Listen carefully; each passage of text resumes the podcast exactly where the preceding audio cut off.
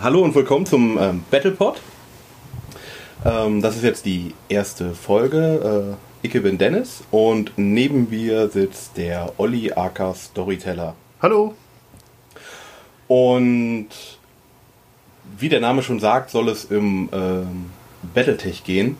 Wir wollen also einen generellen ersten Abriss über alles Mögliche, was es so gibt im Battletech-Universum heute mal geben. Und wie wir dann weitermachen, hängt davon ab, worauf wir Lust haben und natürlich ähm, auf euer Feedback. Genau, worauf ihr Bock habt. Also wir haben jetzt mal so eine kleine Liste gemacht äh, mit so Hauptthemen, weil Battletech ist natürlich inzwischen eine enorm große Franchise geworden. Gibt es seit äh, ca. 1984 und hat ja zig verschiedene Iterationen von einem klassischen Tabletop-Spiel bis hin zu Online-Games, äh, über Rollenspiel. Also von daher, das Feld ist sehr groß und ich glaube, es ist auch eine der ältesten Tabletop Sci-Fi Franchises, die es äh, aktuell noch gibt, wo es auch neue Produkte zu gibt. Hm. Und ähm, wir haben uns jetzt mal rausgesucht, also Classic Battletech so als Anfang, dann wollen wir ein bisschen was zu Alpha Strike erzählen.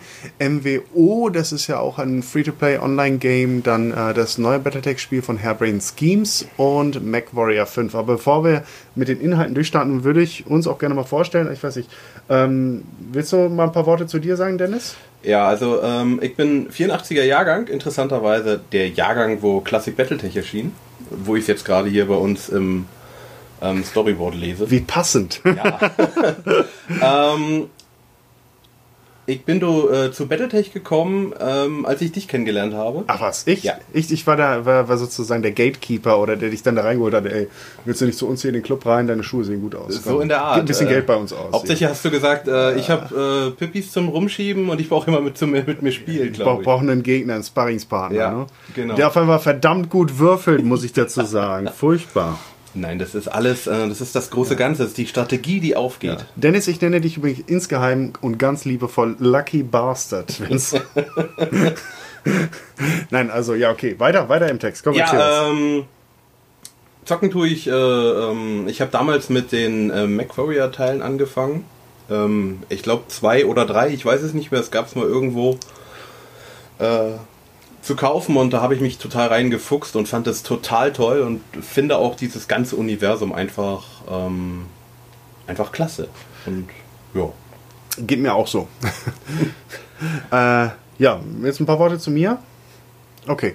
Ähm, ich habe relativ, also für, für meine Verhältnisse relativ spät angefangen. Das war 94. Ähm, mein Jahrgang könnt ihr vielleicht erahnen. Also an, per Anhalter durch die Galaxis bin ich jetzt gerade in dem Jahr, in dem man äh, die Antwort auf das Leben, das Universum, auf alles und den ganzen Rest ist. Ne? Also könnt ihr mal zurückrechnen. Hahaha, kann man fast einen Quiz draus machen. Ja. Und äh, 94 bin ich mehr durch Zufall darüber gestolpert. Äh, ich hatte bei einem Kumpel am PC TIE Fighter mit ihm gespielt. Das war damals brandneu rausgekommen. Ich hatte aber nur einen Amiga und für den Amiga gab es dieses großartige Spiel nicht. Und da Star Wars neben Battletech meine zweite große äh, Leidenschaft ist, ähm, ja, war es halt die einzige Möglichkeit für mich zu spielen und wir haben uns immer abgewechselt. Das heißt, bis einer abgeschossen wurde, dann kam der nächste dran. Und neben seinem PC lag das Technical Readout 3025 und ähm, die äh, äh, Boxed-Version vom allerersten MacWarrior-Spiel von 1989, also PC-Spiel. Ne? Und der Warhammer auf der Boxed-Version und der Marauder auf dem Technical Readout haben mich sofort, also ich habe mich sofort verliebt, instant. Es gab so eine minimale Vorgeschichte und zwar als Kind habe ich gerne Modelle gebastelt, so Revell und so weiter. Und in dem Spielzeugladen meiner Wahl gab es auch mal für einige Zeit diese Gundam, Robotech und was auch immer Modelle, ziemlich groß. Für meine Verhältnisse damals auch ziemlich teuer, ich konnte sie mir nicht leisten. Aber die haben mich damals schon angesprochen und die habe ich in dem Battletech wiedererkannt und habe dann reingelesen und habe das äh, Technical Readout dann in der Folge verschlungen. Habe mir dann auch relativ bald die äh, Second Edition, glaube ich, war es, vom, vom Battletech äh, Grundbox dann da gekauft. Also die schon mit den Plastikpüppis, nicht mehr mit den Pappaufstellern. Die erste war Papp. Die erste war Papp, genau. Die hieß ja auch, und da kommen wir jetzt gleich noch zu, Battle Droids. Das ist ja ein fließender Übergang. Wie perfekt, als wenn wir es geplant hätten. Ne? Ja, also 84 kam es als Battle Droids raus, hieß aber nur kurzfristig so, weil äh, es gab tatsächlich Stress mit Lucasfilm, denn äh, wegen Droiden, C3PO und R2D2 war äh, hatte sich hatte George Lucas sich diesen Begriff markenrechtlich schützen lassen und die Amerikaner sind aufgrund ihres Rechtssystems sehr eifersüchtig darauf bedacht, das zu schützen, weil sonst verlieren sie das Anrecht darauf, habe ich mir mal erklären lassen. Aber was, hat, stimmt, was haben sie ich sich, äh, Droids oder Battle Druiden, Droids? Druiden, Ach, Droids. sie haben Droids. genau. Okay. Und das ging halt nicht. Und deswegen haben sie es dann relativ bald in Battletech umbenannt. Äh, und äh, das hatte dann auch recht gut durchgestartet für damalige Verhältnisse, weil äh, Battletech gehörte, wie auch einige andere Tabletops, eigentlich zur groß, zweiten großen Welle der Tabletops. In den 70er Jahren war es damit so losgegangen, hauptsächlich militärische Tabletops, so Zweiter Weltkrieg, Napoleonische Kriege, Ähm, Aber die gab es ja schon früher. ja, aber so, dass es so im Privatsegment so einen richtigen Boom gab, das war in den 70ern erst. Ja, okay. Na, also vorher war das eher so ehemalige Colonels aus der Royal Army oder sowas haben sowas mal gespielt im Hinterzimmer und haben sich ein bisschen geschämt. Na, ich glaube, das gab es doch schon die ersten im 19. Jahrhundert. Ja, aber damals noch nicht, im, im, noch nicht in dieser. Äh, du hast recht, ja. Das preußische Militär hat damit angefangen, weil es einfach ein Weg war, günstig Manöver äh, durchzustudieren, ohne gleich eine ganze Armee immer antreten lassen zu müssen. Ja. Von daher hast du recht, aber jetzt so im Hobby-Segment war in den 70er Jahren sozusagen der Startschuss der große. Das war, also man spricht von der ersten Boomphase. In den 80ern hat es dann sozusagen die zweite Raketenstufe gezündet. Da ging es dann los. Battletech war relativ früh dran. Also es gab in den 70er Jahren auch schon ein bisschen Sci-Fi, gab schon auch welche, aber so richtig, wie wir das so modern kennen, das waren so die 80er Jahre. Ähm, zum Vergleich, Warhammer Fantasy ist 1983 gestartet und Warhammer 40k im Jahre 87. Also ist so in der Geburtsstunde des modernen Tabletop-Hobbys ist Battletech mit dabei gewesen. Ja, wie gesagt, seit 94 dann dabei, bin dann recht schnell dann der MacForce Germany, der ersten, beigetreten. Die hat ja dann ein, zwei Jahre später die Grätsche gemacht, wegen rechtlicher Probleme, die Anziehen-Geschichte. Wir sollten die Figuren nicht mehr einsetzen. Marodeur war verpönt, Warhammer sowieso. Und das war für mich dann auch wie für ganz viele andere dann halt der, der Punkt, wo wir dann gesagt haben, wir möchten weiter mit diesen Modellen spielen, auch offiziell und nicht nur im Hinterzimmer, hinter verschlossenen Türen, weil die Mechs selber, also der Marodeur an sich, war ja nicht verboten, aber das Design. Ja. Das war ja das Problem. Das ist immer so eine Sache, wo die Leute sich gerne vertun, dass sie sagen, äh, anziehen, öh, der Mech ist verboten. Nein, Marodeur durfte weiter genannt werden. Auch die, die ganzen Stats und so weiter, das war alles Fasereigentum, aber das, das Äußere, die, das Erscheinungsbild, das war halt äh, strittig zu dem Zeitpunkt. Bis heute immer noch ein, ein Streitpunkt, aber da können wir mal einen Podcast zu machen, weil das wird zu viel. Ja. Ist ja jetzt auch gerade aktuell Ja. äh, der, der neue Rechtsstreit. Ja, geht, geht heiß her, Harmony Gold. ähm, naja, und dann ging es halt weiter mit dem Nice Dice Verein und äh, habe ich dann jahrelang dort gespielt. Dann gab es ein paar Jahre Pause durch Studium und Arbeit und habe dann das Hobby für mich erst so Ende der Nullerjahre für mich wieder entdeckt. Da habe ich mit Warhammer 40k mal angefangen, weil mich das immer schon gereizt hat. Und dann hatte ich dann auch das Geld, mir das vernünftig leisten zu können, weil es ein unglaublich teures Tabletop ist im Vergleich zu Battletech. Ja. Hast du, du hast auch eine Armee, oder? Ähm, jein. Also ich habe, ich habe eine Armee, die, wo ich glaube ich zehn Figuren schon angemalt habe. Yeah, da habe Ja. ich ein paar mehr hier. Aber Ja. ähm, Warhammer ist ähm, auch vom, es ist noch mehr Masse. ja, Wobei ähm, Alpha Strike geht ja schon in die Richtung, da kommen wir aber später noch da dazu. kommen wir noch dazu, ja. Ähm, aber ansonsten ist es auch vom Spielsystem her nicht wirklich vergleichbar. Ja, ja, ja. Ja, also es ist äh, deutlich anders. Und das Spielsystem hat mir auch, weil ich jetzt Battletech kannte, und da muss ich eher sagen, bin ich auch ein Oldschool-Spieler. Ich möchte gerne viele Züge haben, um taktische Möglichkeiten zu haben. Die, die äh, Games Workshop-Spiele sind ja eher, dass man, äh, sag ich mal, einen beträchtlichen Teil des Kampfes entscheidet in dem Moment, wie man die Einheiten auswählt. Ja. Und es sind halt so maximal meistens so sechs Runden. Genau. Dann ist das Ganze sind acht Stunden vorbei und äh, Ja, kommt auf die Größe der Armee an und ob man Warhammer Fantasy oder 40k. 40k geht deutlich schneller, oder zumindest zu meiner Zeit. Ne? Nee, also ich habe ähm, die, die siebte, siebte Edition nochmal gespielt, kurz bevor jetzt die achte, die neu ist, die ist jetzt wieder ein bisschen schneller. Aber da ist man schon eine Weile beschäftigt, Ja, wenn ich man. Ich zwei war- größere Armeen hat. Ich war nur auf Bahnsteig 5 3 Viertel oder wie der hieß oder so. Ne? Ist ja nicht acht, drei Viertel? Ach, keine Ahnung, ist mir doch wurscht. Nein, aber das ist also, ich wollte das zumindest schon ein paar, siebte Edition, neunte, zwanzigste und so. Man merkt also, wie, wie lange schon diese Geschichte ist und welche erheblichen Unterschiede da bestehen. Und ich finde die Figuren von, von Warhammer total schön, muss ich Die sagen. sind toll, ja. Die sind toll, aber ich mag das Spielsystem nicht. Ja. Und da kommen wir jetzt für mich zu den großen Vorteilen von Classic Battletech ist, spielt sich gerade das Classic spielt sich ein bisschen langsam und detailverliebt, aber Du kannst mit wenig Figuren schon enorm viel Spaß haben und es lässt sich problemlos erweitern, wirklich auf ein, ein Large-Scale-Spiel. Ob man dann die Zeit dafür hat, ist eine andere Frage. Da kommen wir dann zu Alpha Strike gleich. Aber es macht halt unglaublich Spaß insofern, weil man ja wirklich vom Infanteristen über den Panzer, über den Mech, über Artillerie, über Helikopter, über konventionelle Jäger, über Luftraumjäger bis hin zu Weltraum-Schlachtschiffen oder halt auch, auch, auch Marineschiffen alles äh, dabei hat. Ne? Und das ist halt extrem cool, dass es so modular ist, dieses Spielsystem. Mhm. Und dass man selbst mit ein oder zwei Figuren relativ lange Spaß haben kann. Das stimmt. Also man muss dazu sagen, ich nicke hier sehr viel, wenn Olli was sagt. Ja, ja. Also, ja. hört man jetzt nur leider. Stellt euch so ein Wackeldackel neben die Lautsprecher mhm. und dann, dann habt ihr es ungefähr. Ne? ungefähr. ja. Ich sehe ein bisschen besser aus. Äh, ja, auf jeden Fall, ganz klar. ähm, ne? ähm, ja, und das ist halt so, auch die Verquickung mit, mit Rollenspiel gefällt mir halt sehr gut. Es gibt auch ein Warhammer-Rollenspiel, zumindest für Fantasy, für 40k sicherlich auch. Aber ähm, es gibt sogar, vier, äh, gab vier für 40k. Echt? Ja. Wow. Die gibt es aber nicht mehr. Warum? Ähm, und zwar. Darf man die nicht mehr spielen? Doch, doch. Die, also, es wird nicht mehr weiterentwickelt. Es sie haben alle Bücher zu Hause, aber sie müssen sie verbrennen, weil es ja. offiziell vom Games Workshop verboten ist. Sowas in der Art. Oh Fantasy, kurzer Abriss, Fantasy Flight Games hat ja. die Rollenspiele und ähm, viele andere Sachen für Games Workshop gemacht. Ja. Games Workshop hat den neuen Chef bekommen. Wow. Fantasy Flight Games wurde von Asmodee gekauft. Asmodee ist jetzt einer der größten Anbieter inzwischen geworden. Die haben alles Mögliche aufgekauft. Keine Ahnung, wo sie das Geld her haben. Und die haben ein, eine Alternative zu Warhammer mit dem Namen Rune Wars rausgebracht. Okay, okay. Und damit soll ähm, Games Workshop sich jetzt ja in ihrem Stammmarkt bekämpft von jemandem, der unter anderem die eigenen Sachen vertreibt im Rollenspiel. Und dann wurde die Zusammenarbeit aufgekündigt. Aha. Und jetzt gibt es die alten Sachen inzwischen wieder zu verkaufen. Ja. Ulysses Spiele, ein, ein deutsches Studio, macht jetzt das ähm, Wrath and Glory, nennt sich das neue Rollenspiel im Warhammer 40k-Universum. Okay. Und Fantasy gibt es sogar zwei, die gerade neu entwickelt werden. Also wir merken, die, die Situation ist ja noch unübersichtlicher als bei Battletech, ja, gefühlt. Aber ja. egal. Also es gibt ein Rollenspiel, das heißt auch Mac Warrior, so wie die Computerspiele. Mhm. Und das kann man auch wunderbar in Verknüpfung mit dem Tabletop spielen. Ich wollte noch ein bisschen was zum Gameplay erzählen. Nicht zu viel, weil das würde dann zu weit führen.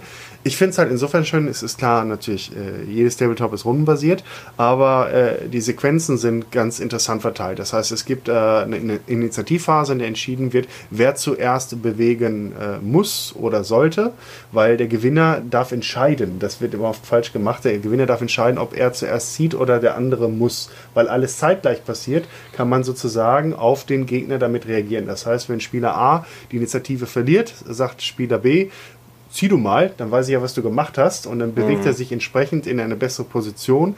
Und danach wird jetzt erst eine Runde Feuer ausgetauscht von beiden Seiten. Also nicht bei Warhammer oder Warhammer 40k abwechselnd, sondern zeitgleich. Das heißt, die Effekte zählten dann auch zeitgleich ein.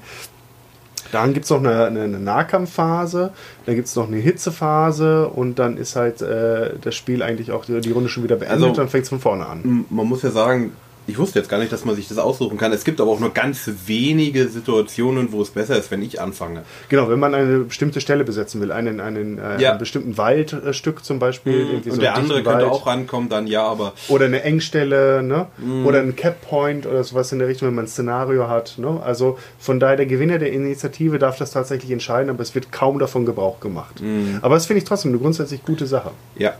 Also das ist, äh, was mir an, an Battletech sehr gut gefällt, ist, dass halt alles gleichzeitig abläuft. Ja. Zumindest, zumindest die Schussphase. Ja. Ähm, du hast also nicht den Fall, dass du eine Einheit hast, die du total liebst und die gar nicht zum Schuss kommt, weil sie weggeballert wird, bevor sie überhaupt irgendetwas machen kann. Ja. Das, äh, Oder selten, sagen wir mal. Also ich hoffe, wir bashen jetzt nicht zu sehr auf Warhammer, aber das gefällt mir überhaupt nicht Ach, an Warhammer. Genau, hau rein, hau ja, drauf. Hau, hau drauf, drauf. Weil ähm, durch dieses, wer fängt an, das ist okay, das, das, äh, man will ja bei, auch, auch bei, bei Pedaltech die Initiative gewinnen, aber wenn du das bei Warhammer gewinnst, dann schießt du erstmal mit allem, was du hast und löscht mal ein Viertel der gegnerischen Armee aus und dann wartest du mal, was der andere macht. Und dass die dann nicht mehr zurückschießen können, finde ich. Das, ist, ah. das, das, war auch eine Erfahrung für mich. Also ich habe ja dann Figuren bemalt, extra für mhm. den nächsten Samstag im Shop zu spielen, habe meine Figuren aufgesetzt, sondern das neue Squad, auf das ich total stolz war, der Gegner schießt und es ist weg. ich denke mir so, super. das ist ja der Vorteil an, an Battletech. Es ist äußerst selten, dass ein, ein Mech gleich beim ersten Mal explodiert. Es passiert, wenn du gegen Nubi spielst, vor allem gegen deine Freundin. Der, der gibst du Würfel in der Hand, habe ich schon selber erlebt. meine Freundin? Nein, nein, aber ich habe es bei mir erlebt. So. so, eher Würfel mal, wir spielen mal gegeneinander. Oh, AK-20 kommt auf Kopf. So, ah, ja, weg. Blöd gelaufen. Genau. Und was man sagen muss, äh, die, die Figuren, weil man ja weniger Figuren hat im mhm. Schnitt als bei den meisten anderen Tabletops, sind die Figuren relativ detailliert, was sie halt machen können. Also sie haben einzelne mhm. Trefferlokationen, sie haben äußere Panzerung, sie haben interne Struktur, sie haben Bauteile wie Waffensysteme, Hitzetauscher, Reaktor, Gyroskopsystem, Munition. Munition, Cockpit, Sensoren, weiß der Geier was. Und das Ganze kann man sogar mit der Solaris-Spielweise nochmal auf die Spitze treiben, indem man nochmal die Runden, die ja im Classic Battletech 10 Sekunden circa umfassen, mhm. nochmal aufteilt, nochmal aufgliedert in verschiedene Subrunden sozusagen und damit das ganze System noch feiner macht, dann aber so, nur für Duelle. Wo würde ich gerade sagen, Solaris ist ja nur 1 gegen 1 oder 2 oder zwei gegen 2, also so ganz klein. Ganz klein, genau. Aber dann macht es halt nochmal, also es gibt noch einen Detailgrad äh, äh, darunter oder darüber, ich weiß nicht, also noch einen, einen stärkeren Detailgrad mhm. und äh, das macht es spannend. Und jetzt können wir mal auf die, auf die Metaebene wieder rausgehen. Es gibt aber auch was noch darüber. Und das wäre zum Beispiel Alpha Strike. Ich dachte, du sagst es jetzt. Ich dachte, du willst jetzt Geschichte oder nein, sowas Nein, nein, nein, nein, nein, nein. Lore, glaube ich, ey, wenn wir damit jetzt anfangen, dann sind wir fünf Stunden nicht fertig. Nein, ich glaube, die Lore müssen wir äh, für jedes äh, Reich äh, hier einzeln machen. Ja, man kann nur sagen, also es, ich glaube, ich habe mal heute so überschlagen, also 100 Romane auf jeden Fall. Ich habe einen Großteil davon hier. Ich habe auch fast alle gelesen, bis auf zwei, drei, die ich wirklich zu doof fand. Sie sind im Schnitt für. Aber nicht die, die modernen. Ja, da habe ich auch ein paar von gelesen. Ah, okay. Aber ich habe ein paar zwischendurch unter, äh, äh überschlagen. Äh, ich habe dir so 30, 40, 50 Seiten gelesen von ein paar Romanen und die fand ich einfach so unterirdisch, dass mir einfach meine mhm. Zeit zu schade gewesen. Aber die gute Nachricht ist, wenn von 100 Romanen dir nur drei gar nicht gefallen, ist es ein verdammt guter Schnitt. Ja. Es gibt welche, die gefallen mir deutlich besser und es gibt welche, die waren so ganz okay. Ne? Mhm. Und man darf natürlich keine hochtragende Science Fiction erwarten, sondern es ist relativ geerdet, weil es gibt äh, in den meisten Science-Fiction-Serien oder Universen keine Aliens. Ja. Also mit ganz wenigen Ausnahmen. Es gibt da zwei Bücher, wo es mal einmal so eine Vogelart und irgendwie nochmal so andere Sumpfviecher gibt, die so ein Mindestmaß an Intelligenz besitzen. Aber Aliens spielen in diesem Universum praktisch keine Rolle. Das, äh, der Vorteil ist dadurch, dass man, man macht keine Türen auf, die man nicht äh, mehr schließen kann. Richtig, genau. Und es ist im Prinzip, und das haben die, die Jungs von Hairbrain Schemes auch gesagt, als sie Battletech gepitcht haben, dass im Prinzip mhm. Battletech eine frühe Version von Game of Thrones im, in der Zukunft im Weltall ist. Weil es so auf einem, es fängt ja im mhm. Jahr eigentlich 30, 25, das war ja so der, der Nabelpunkt. Es gibt jetzt auch mittlerweile, also das Jahr 3025, also ja über 1000 Jahre in der Zukunft liegend. Äh, da ging die Hauptgeschichte los, die spannt sich über einen Zeitraum von ungefähr 50 Jahren. Und äh, 3025 ist so ein Punkt, wo die Technologie schon sehr verfallen ist durch die langen, vielen Kriege, der Kampf gegen die Intelligenz, äh, Fabriken vernichtet massenweise und so weiter. Also ich glaube, man muss, wir müssen, das machen wir jetzt mal gleich nach Alpha Strike. Ja. Äh, machen wir mal einen kurzen Abriss über die Geschichte. Nur nee, ganz nee, kurz. Mach ich, das mache ich jetzt schon. Ganz kurz, ganz, ganz, okay. ganz kurz. Also 3025 ist auf jeden Fall so the pivotal moment, würde man im Englischen sagen. Das ist so der Moment, der so wirklich viel entschieden hat, mhm. wo es halt auch dann losgeht sozusagen. Der vierte Nachfolgekrieg, es gibt mehrere Nachfolgekriege und so. Und ähm, das, äh, von da an geht es dann erstmal eine Weile nochmal bergab und das war auch so diese, was mich so fasziniert hat daran. Es ist zwar Hochtechnologie, aber es gibt nicht mehr viele Menschen in der vom Menschen besiedelten Galaxis, der inneren Sphäre sozusagen, ja. die das wirklich verstehen. Und Techniker sind ein hochgeschätztes Gut, so wie ein Medikus im Mittelalter, der Krankheiten heilen konnte. Ne? Waren, sind die Techniker ja. im Battletech, die also, Techs, ne? So würde ich es jetzt nicht. Also, Nein. Der Medikus im Mittelalter? Der hat gesagt, wir nehmen noch, lassen mal immer ein bisschen Aderlass. Also da sind die, ah. da, da, sind die jetzt die Techniker in Battletech sind da schon besser. Die haben schon eine Gro die haben schon mehr Ahnung. Naja, wenn man da sagt so irgendwie, ja, dann machen wir mal ein bisschen Tape drum und dann geht das dann wieder. also Panzertape geht heute auch schon immer. Nein, aber das ist, okay, okay, vielleicht, vielleicht hinkt der Vergleich ein bisschen, aber im, im Mittelalter waren auch viele Technologien ja. schon vergessen äh, die es in, in, in der Antike schon gab. Ja. Und Allein die Leute. Beton. Hä? Beton. Beton, ja, stimmt, habe ich auch mal gehört. Die Römer haben es, glaube ich, sogar Ja. auch schon verwendet. Ne? Und äh, die paar Leute, die dieses Wissen noch bewahrt haben, über Generationen von Hand zu Hand, von Vater zu Sohn oder Tochter, ist übrigens ein ziemlich gleichberechtigtes äh, Universum, Frauen und Ja. Männer. Ne? Also das gibt keine so klassischen Rollenbilder. Ne? Das ist eines der wenigen positiven Utopien von diesem, in diesem Universum. Richtig, das stimmt. Finde ich auch gut. Ich glaube sogar fast Auch- das einzige. Auch äh, äh, Rassen spielen auch eine Rolle, aber nur in einzelnen Fraktionen. Es gibt Fraktionen, die sind da sehr offen und es gibt welche, so wie Haus Kurita, die da eher dem nicht-japanischen sozusagen reserviert gegenüberstehen. Ne? Aber halt weniger dieses klassische Schwarz-Weiß oder sowas in der Richtung, sondern äh, es sind eigentlich eher andere, andere Konflikte, die da Der auftreten. Hauszugehörigkeit. Der Hauszugehörigkeiten, genau. Aber auch tatsächlich dieses Asiatische, das ist in manchen Kulturkreisen extrem. Ne? Finde ich schon spannend. Also es gibt schon, schon Rassenprobleme, aber halt anders, als wir sie heute, äh, Stand heute halt erleben. Ja. Also man hat sich davon ein bisschen vom aktuellen politischen Zeitgeschehen 1984 gleich getrennt. Was auch gut ist. Also ich finde, jedes Universum sollte mit den Problemen, die wir haben, die so lächerlich sind, äh, einfach schon abgeschlossen haben. Ja, zumindestens, äh, wenn, wenn du das so zu nah dran machst, dann hast du halt immer so einen Zeitbezug. Das heißt, wenn die Leute das hören, sagen, oh, das ist ein typisch 80er-Jahre-Spiel. Aber so, nein, Ja. Ne? Es sind so ein paar Sachen drin durch die Technik. Also es gibt so ein paar Dinge, die haben sie vorausgeahnt. Aber manche Sachen wirken schon auch so anachronistisch, gerade was so, so Kommunikationstechnologie angeht. Und dann sagen wir, hm, da sind wir im Jahr 2018, muss ich ja jetzt sagen, schon deutlich weiter.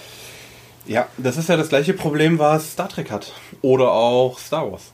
Ja, auf jeden Fall, ganz Die, klar. die, die Technik, die wir haben, ist eigentlich äh, zum Großteil voraus zu dem, was die haben. Deswegen haben sie ja den Trick eingebaut, dass sie ja im Jahr 2750 in etwa deutlich weiter schon mit der Technologie waren und durch die Nachfolgekriege, die in diesem Jahr eingesetzt sind, immer mehr an Know-how verloren haben. Ja. Das ist natürlich immer ein schöner, schöner Twist, wo man sagen kann, naja, das hatten sie ja ein paar hundert Jahre, hatten sie ja schon viel mehr und du musst es ja nicht definieren bis ins Detail. Außer du willst es unbedingt für irgendwelche Romane in dieser Zeit. Ne? Ja. Aber du bist gut beraten, wenn du es eigentlich so beibehältst und dich eher auf diesen absteigenden Ast konzentrierst. Naja, gut, das dazu. Also äh, ganz grob äh, nochmal dazu. Es gibt äh, mehrere große Häuser, die in der Innersphäre um, den, um, den, äh, um die Vorherrschaft sozusagen kämpfen. Es gibt Haus Kurita, hatten wir gerade schon erwähnt. Das ist ein sehr japanisch äh, äh, äh, orientiertes, äh, sehr stark japanisch orientiertes Haus, das mir auch sehr am Herzen liegt. Dann gibt es Haus Davin, die sind eher amerikanisch, aber auch mit französischen Einschlagen, äh, Schlägen. Mhm. Also Davion ist nicht ganz von der Hand zu weisen. Ja. Dann haben wir Haus Liao, ist ein relativ kleines Haus, aber stark bevölkert, äh, chinesischer Einschlag, hat aber auch ein paar russische Komponenten.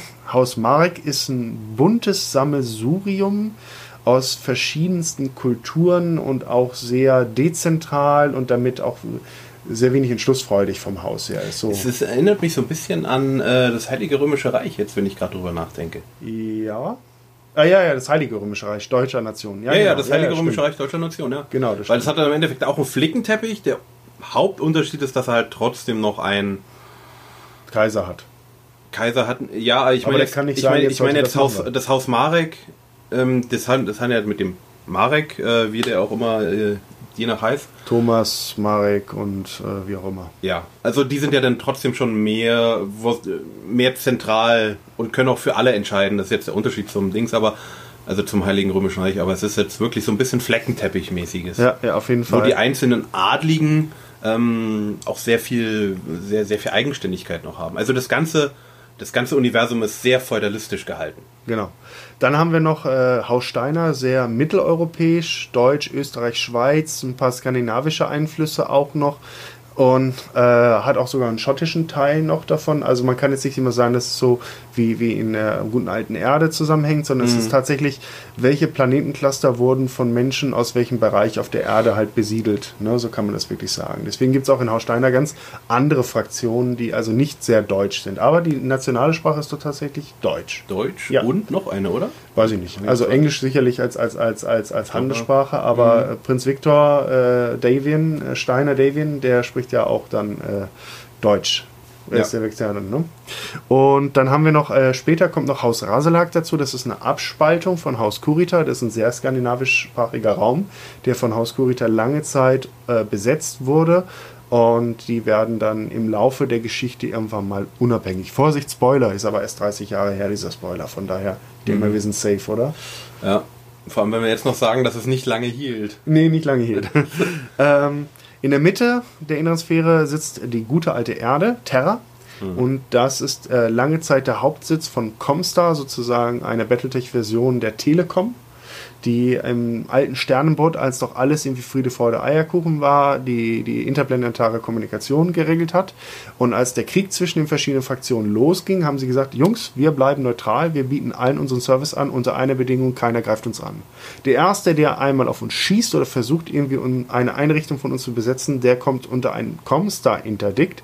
Das heißt, dem schalten wir das komplette Netz ab und damit fällt deren interplanetare Kommunikation aus. Also die Parallele zum Papst und äh, der Kirche ist da schon gegeben. Ja, auf die jeden sind, Fall. Diese, also Comstar, ähm, oder andersrum, wenn wir sagen, die Kommunikation ist nicht in Echtzeit, nee. sondern halt, du schickst halt Nachrichten, aber durch diese Comstar, die haben Hyperlichtpulsgeneratoren, Ja, genau, HPG. HPG-Station und ähm, mit denen kann man relativ zeitnah ähm, Nachrichten verschicken. Ja, im Soweit. späteren Lore gibt es dann auch so, so eine Art Kommandostrecke, wie man in Echtzeit über die Innersphäre, aber das geht halt wirklich nur die obersten Gurus können das halt nur machen, um das so einzurichten. Aber das ist so eher am Ende dieses 50-jährigen Zeitraums, wo die Hauptgeschichte läuft. Also von circa 30, 25 bis ungefähr 30, 75. Ne? Und das ist eher auch eine, eine, Sondererscheinung. Aber sonst ist es so, wie Dennis das beschrieben hat. Also man muss sagen, vorher war es auch, ähm, das hast du, ich will immer Commonwealth sagen, aber ähm, und Föderation, das stimmt aber nicht. Wer heißt das nochmal? Äh, das, das, das Commonwealth, äh, also Herr Steiner. Der Sternbund. Sternbund. Ich meine, ah, den, den Sternbund. Also es gab einen Sternbund praktisch mit einem obersten Anführer Du. Jawohl. und äh, nachdem der gestorben wurde, Ja, der, der, der, der, der, der nicht der, der- nee, der, der Herrscher ist gestorben und hat nur einen minderjährigen Sohn hinterlassen und der ist äh, in, unter den falschen Einfluss geraten. Und äh, der Stefan Amaris, das war der falsche Einfluss, das war so ein niedriger Adliger aus den Randbereichen der, des Sternenbundes. Der hat dann ähm, den, äh, den Jungen und die ganze Familie umgebracht, sich selber auf den Thron gesetzt und so dann ist die Sternbundarmee, hat sich gesammelt und hat den Amaris äh, besiegt, nachdem er eine Weile in Schreckensherrschaft aufgezogen hatte. Ja, und danach hatten sich dann alle großen Häuser zu Wort gemeldet und gesagt, die Camerons sind tot. Äh, ich äh, bin der neue, äh, Koordin äh, der neue erste Lord des Sternbunds. Und dann hat der Davin gesagt, nee, ich bin es. Dann hat er gesagt, ja, ihr seid beide falsch, ich bin es. Hat der Mario gesagt, nein, nein, nein, ganz falsch, ich bin es. Ja. So Also jeder, dann halt. jeder war es. Jeder und, war es. Und seitdem ist halt praktisch Krieg. Ja. Also, kann man, also das ist die starke Parallele zu Game of Thrones, wobei man sagen muss, Battletech war halt wesentlich früher da, aber es ist ja auch dieses grundlegende Thema, ist nichts Neues. Ne? Das haben Das wir stimmt, damals ja. schon auch äh, im Römischen Reich, solche, solche Anwandlungen. Ja. So, okay. Dann ähm, haben wir jetzt kurz mal die Geschichte. Ähm, äh, eins sollte man mal erwähnen, ja. da gibt es noch ein Thema, das heißt Clans, da werden viele drauf pochen, wenn wir es jetzt nicht erwähnen, dann kriegen wir nachher virtuell auf die Finger gehauen. stimmt, ja. Aber das ist nochmal zu komplex, das wird zu weit werden. Wir erwähnen nur, es gibt sowas wie die Clans ja technologisch wir können das auch ganz, wir haben ja gerade von der Sternbundarmee gesprochen. Genau.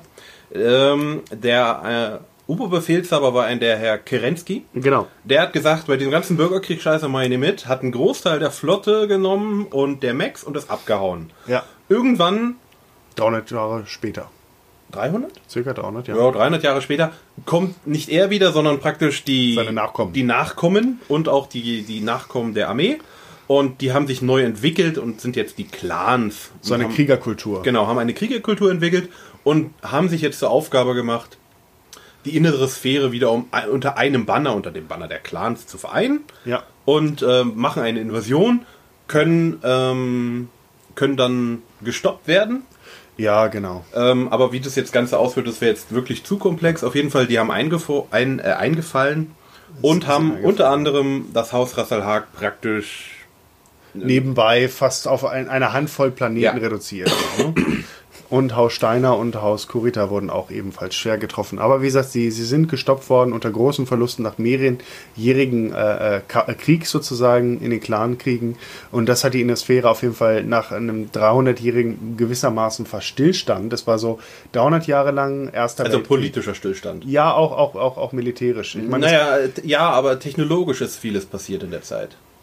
Nein, in ich meine in den 300 Jahren vorher, in den Nachfolgekriegen. So, ja. ne? Also klar, es gab den vierten Nachfolgekrieg, der hat die größten mhm. Änderungen hervorgeführt, aber sonst kann man wirklich sagen, äh, das ist so ein bisschen mit dem Ersten Weltkrieg vergleichbar äh, gewesen, Westfront. Es hat sich in den 300 Jahren nicht wirklich viel getan in mhm. Relation zu dem Aufwand, der betrieben wurde.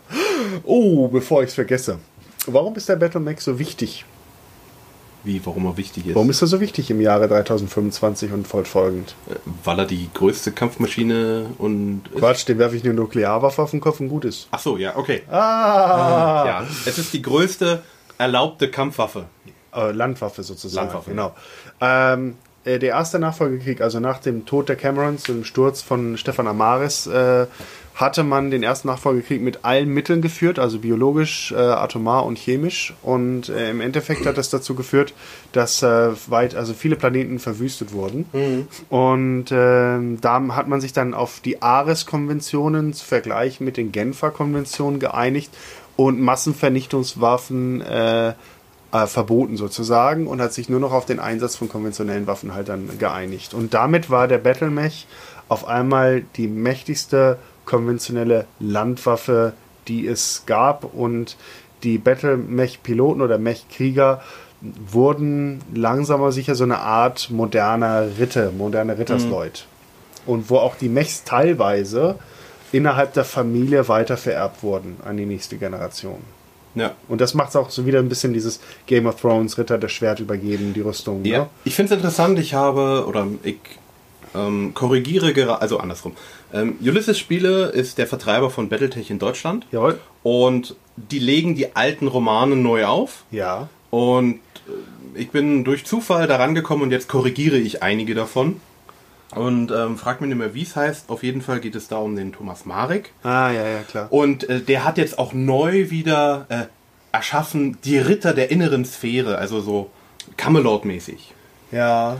Und ähm, das, das, ist, das sind da diese schönen Parallelen. Also es ist auch innerlich wird noch mehr versucht, wieder auf den Ritterstand zu gehen. Ja, ich suche das Buch gerade in meinen Augen. Ich habe es da. Ich komme jetzt gerade nicht auf den Namen. Ja, das liegt hin. Ja, wir reichen es nach. Ja, nee, es ärgert mich jetzt gerade, weil ich komme nicht auf den. Ähm, es fällt mir sicherlich nachher noch ein. Okay. Ja, spätestens wenn wir aufhören mit der Aufnahme. so sieht's aus. Ähm, übrigens ein ziemlich umstrittenes Buch, also inhaltlich und vom, vom Plot. Aber da, das äh, müssen wir dann mal später nochmal. Ich fürchte, da müssen wir einen eigenen Podcast ja, drüber machen, wenn du das schon so magst, weil wenn ja, du so sagst, sag, meine ich. Ja, ja, auf jeden Fall. Es gibt so ein paar Bücher, die sehr umstritten sind. Also wir können mal vielleicht eine Podcast-Folge machen über unsere Favoriten und die, die Hassbücher oder so. Weißt du, das ist das Problem dabei. Ich habe, glaube ich, sechs gelesen oder vier, fünf, fünf. Und die sind alle die, die ich korrigiert habe. Also ich habe da nicht so ein großes Wissen wie du. Doch, das ist okay. Ich erzähle auch drei Stunden lang. Ja, ich weiß. Na okay. Der also, einzige Vorteil ist, dass unsere SD-Karte im Moment noch nur anderthalb Stunden fasst. Deswegen ist ja, das ist okay. ein technisches Limit. Genau. Okay. Nee, dann, dann schließen wir mal das Thema, ich glaube, Lore ab. Ich glaube, wir haben so grundsätzlich guten Eindruck gegeben. Also die, die Mechs haben schon eine große Wichtigkeit und dieses Universum ist interessant, facettenreich und vor allem etwas anders als die typischen Sci-Fi-Universen mit vielen Aliens. Ja. Und es ist auch technologisch durchaus beschränkt. Es setzt starke Grenzen, was die Autoren immer wieder vor interessante Probleme halt stellt. Man nicht einfach den Hebel umlegt und dann fliegt man irgendwo hin mhm. und dann passiert irgendwie was. Es ist, ähm, es hat eine starke Kontinuität. Das auch, ja. Und dadurch ist es, und was ich persönlich sehr gut finde, ist, dass es nicht immer nur ein, es wird noch schlimmer und noch schlimmer und noch schlimmer und der nächste große Feind und hier wieder ein Alien. Nee. Das war, das, das finde ich das Schöne daran. Es sind praktisch, ja, menschliche Konflikte, die man in gewisser Weise nachvollziehen kann. Ja, auf jeden Fall. Auch wenn man hofft, dass man, wenn es wirklich mal in dem Jahr sind, dass wir da weit vorbei sind. Du wirst das Buch nicht finden, weil ja, es doch, in der dritten Reihe da irgendwo Ja, ich, ich, ich, ich weiß. Ich habe es noch mal neulich sogar noch ausgepackt. Äh, Ja. Egal. Gut, ja, dann, verhänge ich mir mal jetzt nicht den Hals nach dem Buch. Genau, Ähm, also wir haben jetzt. Ähm, Antlitz des Krieges, verdammt. Ha, ich hab's. Ja, äh, geht doch. Danke. Bitte. Also, ähm, wir haben jetzt Classic Battletech schon gesprochen. Ähm, wir haben ganz kurz angerissen, dass es auch Alpha Strike gibt. Dann sind wir jetzt in die Lore abgerutscht. Ja, Das wird interessant für die, äh, für die, für die Inhaltsangabe, ja, genau. Also, Alpha, Alpha Strike, Strike. ähm, drück doch mal auf Alpha Strike, damit ich sehe, was du da reingeschrieben Ja, hast. genau, weil haben- Olli hat das sehr gut vorbereitet. Ja, ich wäre ja einfach mal geguckt, was passiert hätte. Ähm, aber deswegen habe ich mir gesagt, wenn, dann muss ich das mit dem Olli machen. Also 2013 gab es Alpha Strike. Ähm, die großen Unterschiede ist, dass der, dass das ähm, Battle Scale, also praktisch man kämpft nicht mit so einer Lanze oder maximal zwei Lanzen. Eine Lanze sind vier Max. Ja. Also vier bis acht Max, sondern man kämpft mit vier bis 20 Lanzen. Ja. Ich meine, du kannst Classic Battletech auch mit 20 gegen 20 oder 40 gegen 40 spielen, aber du brauchst extrem viel Zeit oder Ja. sehr schnelle Spieler und entschlussfreudige Spieler. Das hast du beides eher selten. Eher selten. Ich habe es schon gemacht und es ging meistens eher mehr schlecht als recht und deswegen, wenn du groß spielen willst, brauchst du Alpha Strike. Äh, mach weiter. Ja, genau. Ähm, es ist äh, vieles vereinfacht worden, das heißt, man hat keine komplizierten Treffermodelle mehr, sondern man hat nur noch Panzerung und interne Struktur. Ja. Und ähm, es gibt noch ein paar extra Regeln, die es wieder ein bisschen erweitern mit indirektem Beschuss und äh, hier und Munitions-Explosionsschutzsystem und ähnliches. Das kann man aber auch mal weglassen und dafür ein paar mehr Einheiten machen. Das Schöne Genau. ist, man kann halt wirklich Massenschlachten machen. Ja. Ähm, und durch meine großartige Strategie habe ich fast immer gegen dich gewonnen. Hey. Ja. Lucky Bastard Strategie. Würfel einfach besser und lass den Olli Scheiße würfeln. Ich So sag's sieht's mal so, aus. es ist auch eine Strategie. Ja, ich Und weiß. sie funktioniert. Sie funktioniert. Interessanterweise. Ja, ich bin auch immer wieder erstaunt. Nein, ähm, Aber ich glaube, was ein, ein, ein, ein ganz wichtiger Punkt an Alpha Strike war, also nicht nur die Masse natürlich, das ist der eine Punkt, weil die Leute wollen gerne viele Püppis aufstellen und die dann auch umfallen sehen. Das heißt, ist so ein bisschen Vergleich Handball oder nehmen wir mal eine amerikanische Sportsart, äh, Basketball, äh, Basketball gegen, gegen Fußball. Basketball ist in den USA wesentlich beliebter, weil bei Fußball mitunter zu wenig Tore fallen. Ne? Da dauert es dann ewig und dann fällt man irgendwann mal 0-1 oder das Spiel geht 0-0 aus. Und beim Battletech, beim Classic dauert es auch ewig, bis da mal was passiert. Wenn du nicht gleich glücklich würfelst. Ne? Ja. Und bei Alpha Strike fallen einfach relativ bald viele Püppis um. Das ist natürlich, wenn du das magst, ist es sehr befriedigend für dich als Spieler.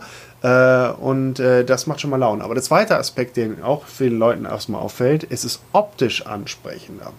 Und ähm, ja weil gut, du hast keine Hex Hexfelder. Also, äh, haben wir das Genau. gesagt? Oh, also, gar Klassik, nicht. Ja. Oh, oh. Also, Classic Battletech spielt man auf Hexfeldern und auch mit Sichtausrichtung. Das heißt, ähm, du hast eine Bewegung. Ja. Das sagt dir dann äh, 464, also vier, vier Hexfelder, äh, nicht Hexfelder, sondern vier Bewegungseinheiten gehen, sechs rennen oder vier springen. ja, Und du musst dich halt immer, wenn du dein Hexfeld die Kante ändern willst, das ist ein Bewegungspunkt. ja, Und dementsprechend musst du da sehr taktisch vorgehen. ja, Alpha Strike hingegen hat einfach eine plane Fläche und du nimmst dein Maßband und das, äh, du machst es in Zoll. ja, Und das äh, macht es nötig, dass du einmal eine größere Fläche, ein größeres Spielfeld im Zweifel hast. ja. Ähm, Sonst Alpha Strike hast du, reicht ja, äh, Quatsch, in Classic Battletech reicht eine 1. Für eine Ja, kleine genau. Schlacht, für 1, 2, 3 äh, Max pro Seite. Und ähm, ein, ein Alpha Strike Spielfeld sollte so zwei Meter breit, einen Meter lang sein. Ja, ich, Umgekehrt. ich glaube, so die, die, die durchschnittlichen Alpha-Strike-Matten sind so 1,80 mal 1,30 und dann brauchst du natürlich ein bisschen Rand. Da sind ja nur die Matten und dann brauchst du ein bisschen Ja. Platz für deine Bögen, für deine Stifte und Radiergummi und weiß der Geier was. Ne? Also von daher so 2 Meter mal 1,50 Tisch ist eigentlich schon empfehlenswert. Also Classic Battletech kannst du mal zu Hause auf dem Wohnzimmertisch spielen, Alpha Strike eher nicht. Eher nicht, nee. Von daher, da brauchst du schon Platz. Aber es ist optisch ansprechend und vor allem, Ja. es spricht halt auch die Generationen, die jetzt mit, mit äh, Warhammer, Warhammer 40k groß geworden ist, eher eher an, ne, dass sie sagen, Mensch, ich will auch was haben, das Auge ist bekanntlich mit und ich möchte nicht nur diese komischen Hexdinger haben, wo dann irgendwie die Wälder aufgedruckt sind. Auch da gibt es mittlerweile tolle Fan-Alternativen und auch ein paar offizielle Produkte, sodass man auch das Classic Battletech optisch pimpen kann durch Höhenlevel und, und Bäume und weiß der Geier was. Aber es ist immer noch kein Vergleich. Ne? Ja. Also es gibt ähm, ein paar Fansachen, die ich gesehen habe. Ich bin in ein paar Facebook-Gruppen, gerade Battletech International, kann ich nur wärmstens empfehlen. Eine sehr coole Ja. und entspannte oder meistenteils entspannte Community, äh, wo auch wirklich tolle Sachen gezeigt werden, wo auch mit Hexfeld in 3D-Landschaft akribisch was hergestellt wurde. Und da würde ich so gerne mitspielen, wenn es nicht gerade in New Jersey wäre. Ja, und äh, du musst dran denken, wenn du bei den Amis spielst, musst du immer eine äh, Playing Fee abgeben. was? Echt? Ja, ja. Ähm, auf der äh, GenCon zum Beispiel Das ist äh, so eine große Battletech-Convention in den USA. Oder die Battletech-Convention. Nein, also eigentlich ist es generell eine Convention mit Ja? allem. Echt? Rollensp vor allem, das sind ja Zehntausende von Leuten, da sind Rollenspieler dabei, ignoriere Cosplayer, ich. Ah. ja, Battletech, also Brettspiele und also vor allem Rollenspiel sind da viele. Okay. Und ähm, da hat Paizo, ist das Paizo? Nee. Wer, wer, wer ist der Vertriebler äh, von, von Battletech in den USA? Der offizielle? Äh, ähm, äh, nicht. Äh, Äh, Paizo ist, äh, nein, Paizo nein, ist. Rollenspiel, verzeih. Verdammt. Und fällt dir noch ein? drauf. Ja. Auf jeden Fall, ähm, die bieten offizielle Demo-Runden an. Also damit du es ausprobieren kannst, musst du da für den Tisch Geld bezahlen. So 4 Dollar, glaube ich. Ich sprach eher von privat, da muss ich ja nichts sein, oder? Ja, das stimmt. Also hier in Deutschland ja auch nicht.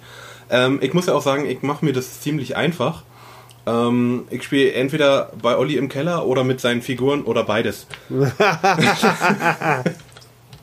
also da ähm, habe ich es noch äh, ganz gut. Also auf jeden Fall wollte ich ganz mal sagen, in, in Amiland, da musst du wirklich bezahlen dafür, dass du auf einer Con mitspielen darfst. Das finde ich übrigens ziemlich schräg, muss ich sagen. Äh, ja. ja, was soll man sagen? Ja gut, man kann nicht alles haben. Ja, Und äh, das ist nicht gut, wenn du jetzt hier äh, da im Wiki was guckst, weil dann will ich auch gucken und bin ganz fasziniert, weil sich da Sachen bewegen auf dem Bildschirm. Äh, ich habe nur herausgefunden, wer der Ja, und wer US äh, Catalyst. Ja, genau. Genau, die anderen. Genau, die anderen, die woanders da und so. Die, die, die mit C. genau. Ähm, Alpha Strike hat aber, soweit ich das, da war ich noch nicht so, so drin, ich habe es nur so am Rande mitbekommen, ähm, hat mal, so wie ich das gesehen habe, die Community sehr stark gespalten. habe ich das so richtig gesehen? Oder? Stark gespalten ist, würde ich jetzt nicht mal sagen. Ich, äh, es, es hat eine Abspaltung gegeben. Ne? Aber wie viel das jetzt eben waren, ich würde jetzt nicht sagen 50-50, ähm, sondern eher vielleicht so 20, 80 oder sowas in der Richtung. Weil ganz klar, es bietet nicht dieselbe Spieltiefe wie, wie Classic äh, Battletech. Äh, aber es äh, ermöglicht einem in einem halbwegs vernünftigen Zeitrahmen von wenigen Stunden ein relativ großes Gefecht durchzuführen. Ja. Und vor allem wer schon sehr, sehr viele Lanzenkämpfe 8 gegen 8 und vor allem auch mal zwischendurch dann unterbrechen musste, weil einfach nicht mehr die Zeit ist. Ich meine, viele von uns sind jetzt im Alter, verheiratet, Kinder, Job und so und da kannst du halt nicht mehr das ganze Wochenende durchdaddeln oder mal in der Woche mal eben bis in die Nacht oder so. Dann kommt einem Alpha Strike gelegen und vor allem es ist auch mal ein neuer Anreiz. Von da würde ich sagen, es gibt einen Teil. Aber es gibt eine Menge Oldschool-Fans, die Alpha Strike wegen der gesunkenen Komplexität pro Unit äh, einfach doof finden. Ja. Spannend ist aber Hausregeln. Es gibt immer Hausregeln. Du kannst äh, Alpha Strike Regeln auch auf Classic anwenden. Haben wir auch schon gemacht, ne? Um ein Ich Sachen- eher umgekehrt gesagt. Ich habe gesagt, Umge- wir haben eigentlich Klassik auf Alpha Strike angewandt. Ja, wie auch immer. Wir haben so Misch gespielt Ja. und äh, haben dadurch auch ein relativ großes Gelände gehabt, sehr viele Einheiten. Wir hatten äh, die, die Bögen von Alpha Strike genommen, aber so die Bewegungsregeln von Classic Battletech so ungefähr. Ne? Und damit konnte man Mhm. Ja, auch genau so. einen schönen, schönen Hybriden halt dann spielen. Ne? Ja. Du hattest mehr Taktik. Ja, auf jeden Fall. Ne? Sonst ist es jetzt halt insofern mit dem großen Gelände, mit dem Messen, ich finde es schon schön, vor allem, weil man auch eine Mech über die Schulter gucken kann und damit die Sichtlinie bestimmt. Ich warte immer noch auf so eine kleinere Standkamera, die man, wo man dann so einstellen kann, die Höhe vom Mac und so direkt reingucken kann. Und dann kann man dann direkt sehen, ob die Sichtlinie ist oder nicht. das ne? würde ich noch, äh, also würde mich freuen, sowas auf sie kaufen. Weil, weil Streit ist ja eigentlich äh, auch bei, egal ob Alpha Strike oder Classic Battletech, an der Platte eigentlich eh immer vorprogrammiert. Der kann mich sehen, der kann mich nicht sehen ähm, und hast du nicht gesehen. Und welche Regeln vor allem angewendet werden. Weil, Ja. wenn ein Spiel so alt ist wie Battletech 1984, gibt es natürlich auch mehrere Regeleditionen, genauso wie bei Warhammer. Ne? Und äh, ich bin auch Wobei eher. lange nicht so viel. Ja, nicht ganz so viel. Aber ich bin zum Beispiel mit der Second Edition groß geworden. Und inzwischen gibt es ja noch auch weitere Bücher. Ich habe sie hier, aber ich habe sie natürlich. Niemand setzt sich. Ja, okay, niemand ist vielleicht falsch. Da gibt es bestimmt jemanden, der das draus macht. Aber ich setze mich nicht hin und lese ein Regelbuch von A bis Z und merke mir alle Regeln, sondern ich lese dann nach. Und dann gibt es immer die Situation, dass ich was machen will. Und sagt einer, äh, nee, aber nach dem Total Warfare ist das jetzt inzwischen ganz anders. Die Und dann wievielte Edition ist Total Warfare? Ist das drei oder vier dann? müsste ja vierte sein oder so. Okay. Ich Also ich weiß, im Moment arbeiten sie ja wohl an fünf schon, wenn ich das jetzt Oh richtig nein, Doch. gib mir weg, ich will das Da nicht. hast du im, im also da kommen wir auch gleich dazu. Wir äh, spielen zusammen MWO oder vielmehr er spielt MWO und ich habe gesagt, ich mache mit. So ähnlich wie beim Classic Battletech. Ähm, der eine Chapter-Kollege, der hatte auf unserem letzten Chapter-Treffen das äh, Beta-Regelwerk davon offen. Ach was, echt okay? Ja, das ist denn so in grün gehalten. Oh. Sah irgendwie creepy aus. Nee, ich weiß nicht. Also äh, ich finde das also die Regeledition, ich meine so Erratas und dass man mal was ändert, wenn man merkt, dass was wirklich crappy ist, ist okay. Aber äh, ich finde einfach zu viele Regelwerke, die, die, die, die Ja, reißen die müssen. Auseinander. Äh, Catalyst hat das Problem, was Warhammer früher auch hatte, oder was Games Workshop vorher hatte und was Games Workshop inzwischen gel gelöst hat. Games Workshop hat so eine lebendige Spielwelt inzwischen, auch mit dem White Dwarf Magazin, was sie jeden Monat rausbringen und auch immer Story und neue Sachen rausbringen. Das Problem hat Catalyst auch, weil die haben keine Produkte mehr, die Leute kaufen. Es Ja. kauft sich keiner mehr neue Figuren. Es gibt, es gibt ja keine neuen Macs. Es gab ja ähm, mal ein geschichtlich späteres, The Dark Age. Ja. Ähm, da haben sie dann noch neue Figuren gemacht. Das ist aber, soweit ich, das jetzt das mehr oder weniger gefloppt. Das ist gefloppt. Also es halt war ein paar Jahre so ein kleiner Hype bei, bei einer gewissen Gruppe von bei jüngeren Spielern mit so einem Klicksystem und aber das hat sich auf lange Sicht nicht durchgesetzt. Also wenn Battletech gespielt wird, wird zu 95% oder 99% Classic Battletech oder Alpha Strike gespielt. Ja. Alpha Strike hat den Vorteil, dass sie dadurch kurzfristig den Figurenverkäufer wieder angekurbelt hat, weil wenn du mehr Units oder größere Units hast, Ja. dann brauchst du auch wieder mehr Figuren. Das hat sich bei mir ganz gut ausgeguckt, wenn ich so hinter mir schaue. Ich habe angefangen, kompanieweise zu bemalen, was ich früher nie gemacht habe. Ich habe immer lanzenweise bemalt. Das war eine, eine Formationsgröße, die ich im Classic Battletech häufig verwendet habe, äh, weil es einfach besser spielbar war. Außer wir haben Chapter Fights gehabt, große, da haben wir natürlich alle in derselben Einheitsfarbe gehabt, also durchaus 20 oder 30 Figuren. Aber ich hatte nicht mehrere Einheiten dieser Größe in dieser Farbe. Es gibt einzelne Leute, die es gemacht haben, auch damals schon für Classic Battletech, aber die hatten entweder viel, viel Geld und viel Zeit und das hatte ich nicht. Jetzt, dadurch, dass Alpha Strike gekommen ist und man grundsätzlich sehr viele Mechs und Panzer auf der Platte stehen hat und ich das auch möchte, dass die gleichfarbig sind, weil man sich das sonst auch nicht so gut merken kann, was zu mir und was zum Gegner gehört. Vor allem, wenn es Ja. alles deine Figuren sind und dann kommst du schon mal durcheinander. Ähm, dann äh, kommt man dazu, dann halt einfarbig auszumalen. In meinem Fall hatte ich Glück, weil aus meinem Umfeld äh, drei Leute gewissermaßen ihre Sammlung aufgelöst haben, die mir zugute gekommen sind und ich dadurch halt viele Einheiten jetzt dann auch grundsätzlich neu bemalen konnte. Und natürlich im Internet wird auch viel angeboten. Also es wird viel aufgekauft, secondhand. Und das ist natürlich schlecht für, für Ulysses bzw. Catalyst. Ja. Ja, ähm, grundsätzlich würde ich mal so, so für die Zukunft gesprochen auch mal mit Ulysses mal schauen, ob wir mal so über Battletech sprechen können. Müssen wir mal schauen, ob wir das nochmal irgendwann hinkriegen. Ja. Aber wir müssen jetzt noch weitermachen. Wir haben jetzt schon eine Dreiviertelstunde. Ja, das geht schnell. Ja, äh, vor allem die Themen sind ja vielfältig. Ja, Ich hoffe, es macht euch Spaß. Hoffentlich. Also uns schon. Also mir zumindest. ja, ja, mir auch. Okay.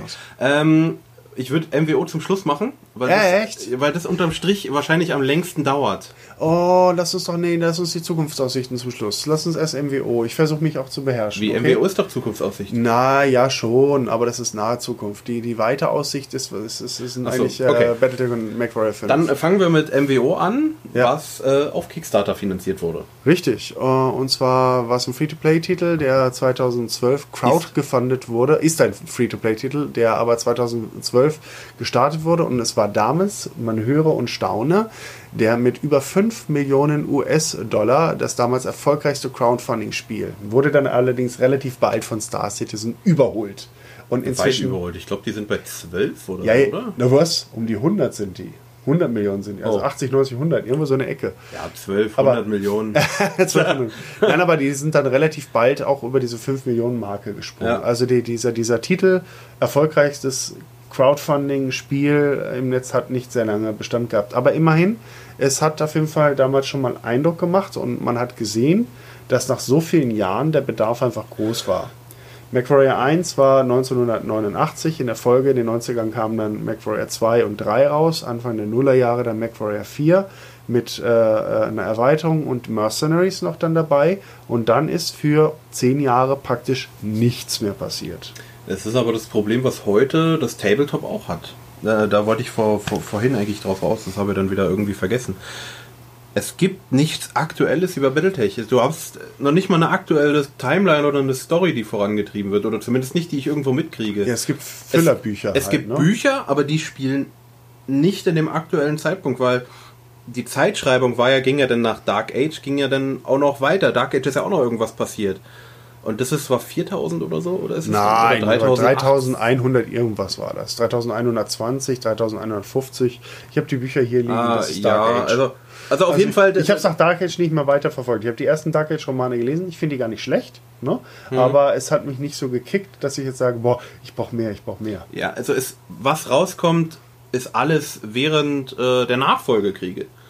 Ta und, und, oder teilweise danach während der Clankriege, weil die Claner haben auch damals, ähm, auch wieder, was ich vor- vorhin noch sagen wollte, ähm, die Claner haben viele Leute gezogen. Die Claner haben, ähm, haben gewisse Reiz für viele, habe ich so das Gefühl. Ja, vor allem für die Amerikaner, aber auch in Deutschland. Also das war halt die Über-Über-Fraktion sozusagen. Und jeder möchte natürlich gerne Imber sein. Ja. Und das war Wer nicht schon am? Anfang. Ja, wer verliert schon gerne? Von wer hätte nicht gerne gleich einen technologischen Vorteil? Ja.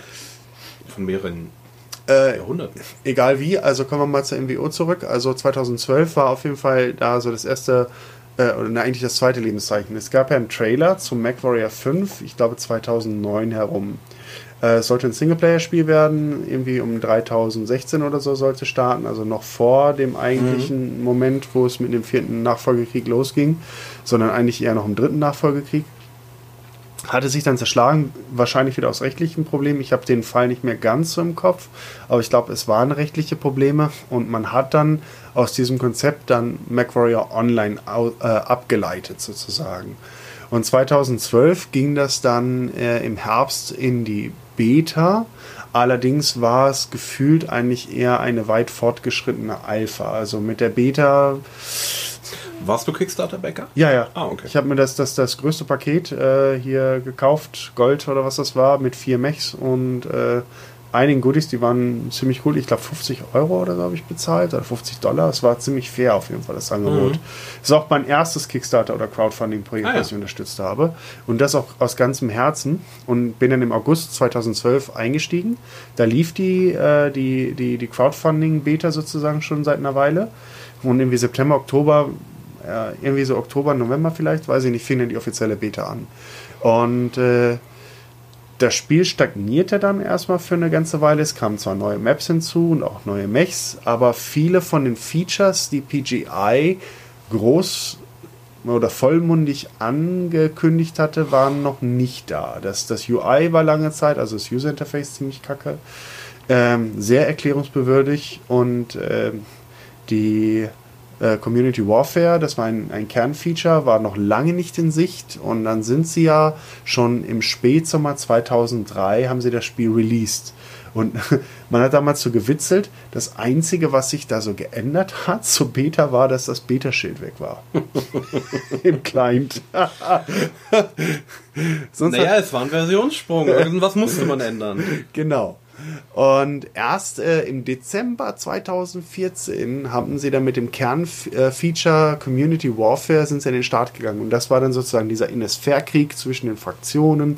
Äh, da konnte man sich in einem Haus auch vorher schon anschließen, aber dann hatte es endlich Bedeutung. Kurita Davion, du konntest auch gegen die Claner kämpfen. Die die waren mittlerweile dabei. wann kamen die denn dazu? Kamen die vor oder nach Faction Warfare? Also die Nee, ja mit. die, die waren vorher schon da. schon, okay. Ja, und zwar, die Mechs waren da. Ne?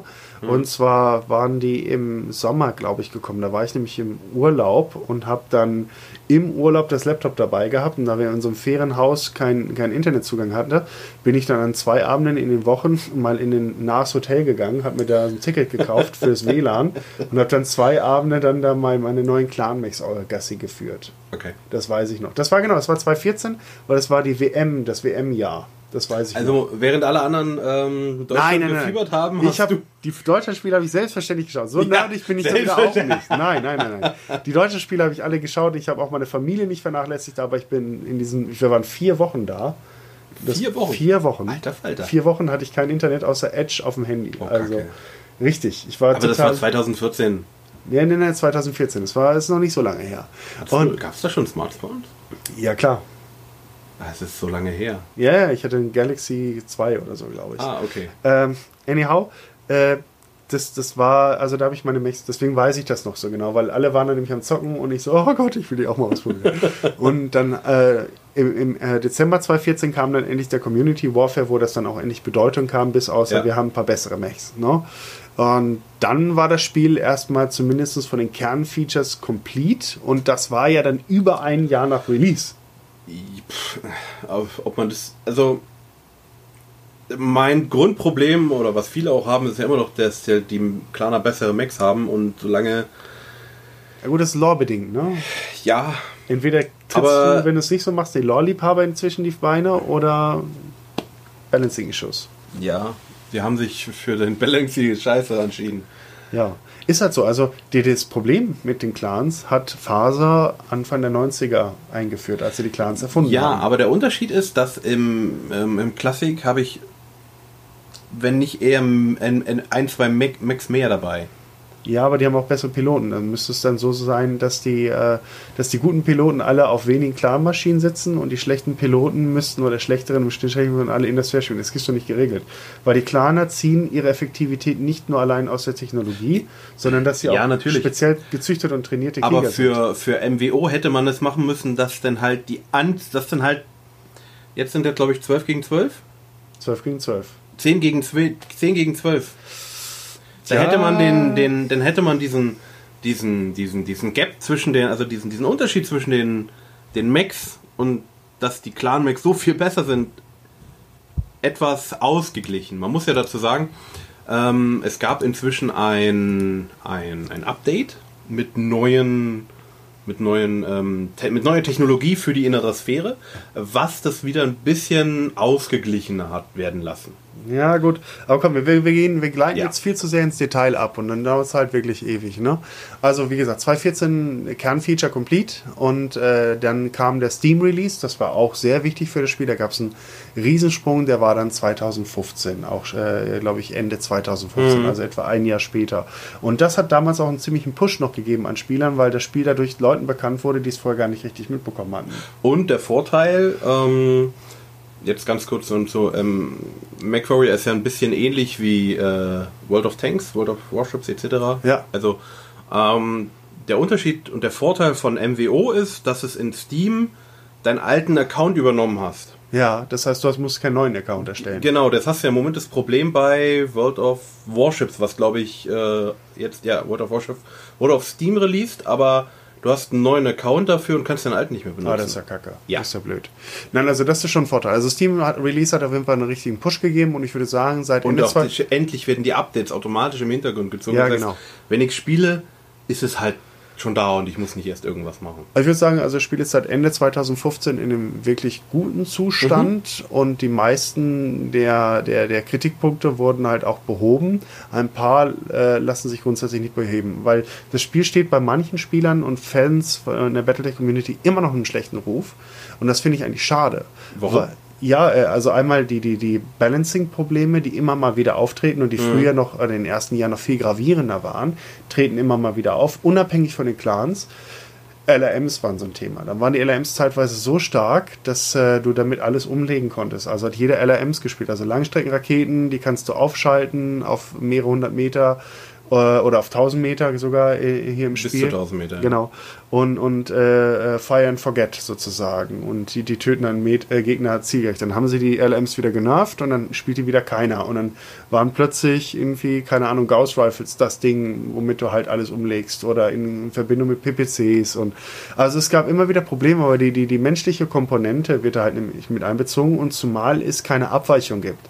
Der große Unterschied zu World of Tanks und World of Warships, so ähnlich diese Spiele sich in der Grundanlage anfühlen, ist, es gibt keine Abweichung, keine Ungenauigkeit der Kanone.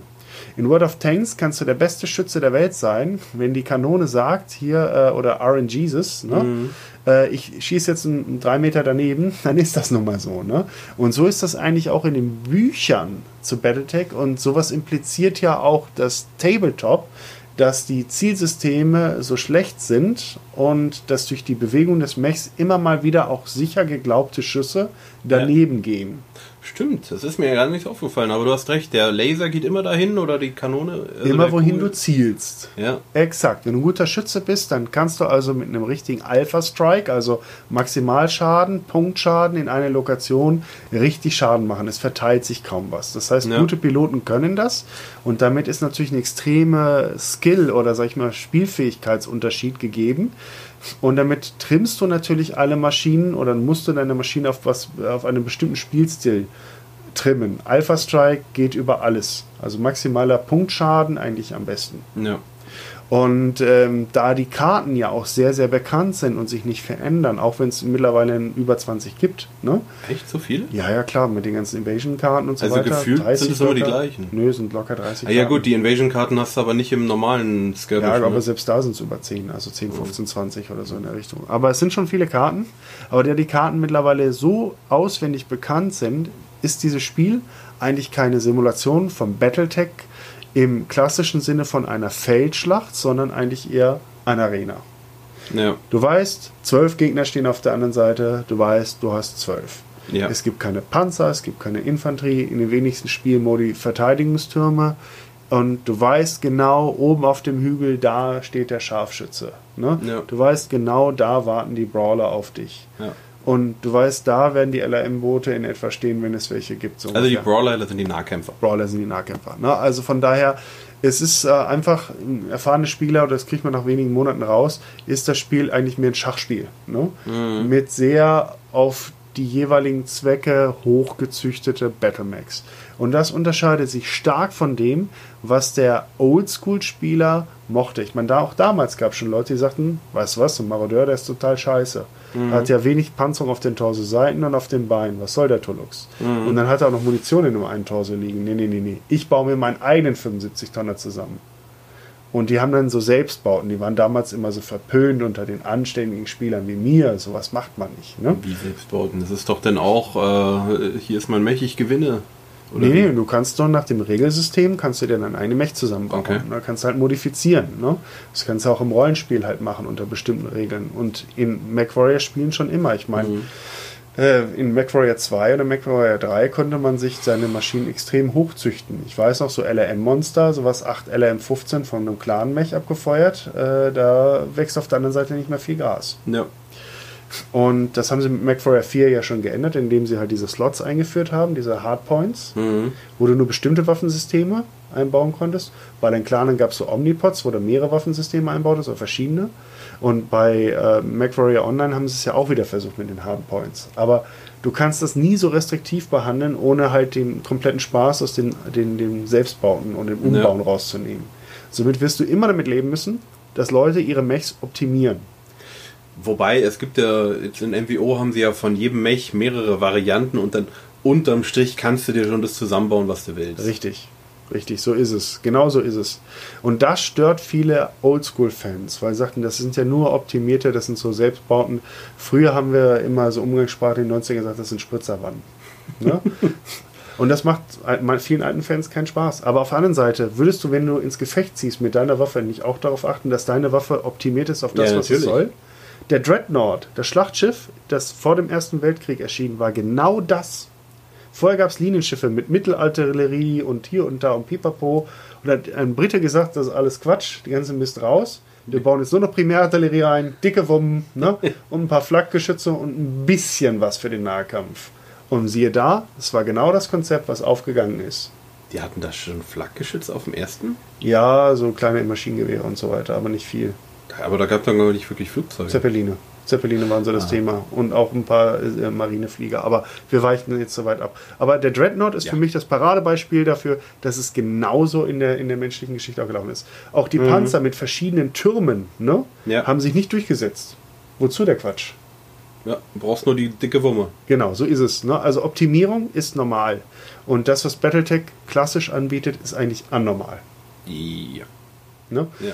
Von daher, äh, das kann man doof finden und dafür habe ich auch Verständnis. Wo, wobei sie es ja in der Lore begründen, ne? Also die? Geschichte, die Geschichte sagen halt, es gibt halt nicht mehr viel. Und ihr habt nur noch das, was es da gab. Nee, das, das, das ist, das, das ist äh, nicht die Wahrheit, sondern guck dir das Readout an. Die Mechs wurden schon ursprünglich genauso angelegt, mit einer LM15 drin und einer AK-10 und zwei Medium-Lasern und noch eine SM4 und so weiter. Die Mechs waren Ach so meinst du das? Okay. serienmäßig schon so angelegt, Ja. dass sie eigentlich eher Linienschiffe waren als Dreadnoughts. Mhm. Ne? Und das ergibt einfach keinen Sinn. Militärisch gesehen. Ja, So, weil du greifst ja nicht nur mit einem Mech an, du hast ja immer mehrere. Du hast halt, genau, du hast einfach Und für- Unterstützung. Genau, du hast verschiedene Waffensysteme, die halt miteinander, ne? Ja. Und deswegen ist MWO tatsächlich weit mehr an der Realität, was das angeht, dran als das Classic Battletech. Mhm. Auch wenn mich jetzt ein paar Leute dafür hassen werden. Gut, kommen, wir, kommen wir zurück. Was willst du sagen? Ähm, ich würde sagen, wir müssen uns beeilen. Ja, okay. Ähm, ich würde noch gerne noch eine Anekdote, weil wir haben ja World of Tanks als Referenz herangezogen. Ja. Ich war, ich habe äh, früher ja für BAFT gearbeitet und für PC Games und als ich 2012 äh, beruflich auf der Gamescom war, habe ich auch äh, PGI getroffen. Die waren an so einem Mini-Stand im kanadischen, also es war so in der, in der Businesshalle, also nicht Ah, ja. kein, Stand für die Öffentlichkeit, sondern der kanadische Stand. Und da hatten die so einen PC, Mhm. an dem die standen. Der, einer von IGP, von dem damaligen Publisher, und der Russ Bollock von PGI waren da. Die habe ich da getroffen. Dann haben wir uns so nett unterhalten und ich habe gesagt, oh, ich bin Fanboy, obwohl ich ja eigentlich professioneller Redakteur bin. Ich darf das gar nicht so cool finden, aber ich finde es so cool, dass ihr MacWarrior Online macht nach zehn, zwölf, zehn Jahren. Ne? Und dann kamen wir halt über das, äh, wie das Spiel angelegt ist. Ich hatte Ja. mein, meine Beta-Freigabe, glaube ich, noch nicht. Und äh, dann erzählten die mir so, ja, ähm, meinte ich so, ja, willst du wie World of Tanks, wie ihr das klingt, weil es ist damals extrem erfolgreich schon gewesen. World of Tanks war 2011 gestartet und dann erzählte der Russ Bollock, dass der Victor Kiesley von Wargaming auch da gewesen wäre und sich das Spiel mal angeguckt hätte. Und sie sich dann unterhalten haben. Aber er hat mir nicht genau gesagt, über was sie gesprochen haben. Aber das fand ich, ist eine interessante Side Note. Mhm. Also er, ich weiß nicht, ob er Victor Kiesley selber gesagt hat, aber er sagte ja, die, die Wargaming-Chefs waren sogar hier und haben sich das Spiel angeguckt. Ich glaube, so hat er es formuliert. Ich wollte mal gucken, was da an Konkurrenz kommt. Ja, ich meine, äh, MacWarrior und Battletech ist auch in, in Russland äh, erfolgreich gewesen, also äh, die MacWarrior-Spiele. Man sieht es ja auch an den diversen russischen Clans, Ah, okay. die unterwegs sind. Ne? Wieder was gelernt. Okay, dann, ähm, du hast ja auch geschrieben, laienhafte Kommunikation. Ja, genau. Also weitere Probleme. Also die Feature-Ankündigungen waren vom PGI am Anfang zu vollmundig und ich glaube, da hat auch die Fantasie dem einen oder anderen Unterstützer einen, einen Strich durch die Rechnung gemacht, weil Community Warfare, als ich das das erste Mal gehört habe, habe ich gewarnt, dass das niemals fair sein kann. Es wird niemals dieses Spielerlebnis sein wie Erster Weltkrieg Westfront ausgeglichen oder äh, äh, wie, wie in den Büchern. Weil es wird immer eine Fraktion sein, die, die spielerisch und numerisch deutlich stärker ist und die andere dann auf, die, auf, den, ne, auf den Popo haut. Ja. Und ich habe das in, in Warhammer Online so erlebt, ich habe es in Star Wars Galaxies so überlebt, äh, erlebt, ich habe es in PlanetSide so erlebt und diversen anderen Online-Rollenspielen und, und MMOs. Immer wenn es Fraktionskämpfe gab, ist das sehr schnell gekippt zugunsten einer Seite, Ja. weil die unterlegene, tendenziell unterlegene äh, Fraktion verliert Spieler, weil die dann keinen Bock mehr haben. Und äh, es gibt für die überlegene Fraktion immer Winning Team Joiner. Das heißt, egal wo es immer war, es kippte. Und genauso war es bei MWO auch.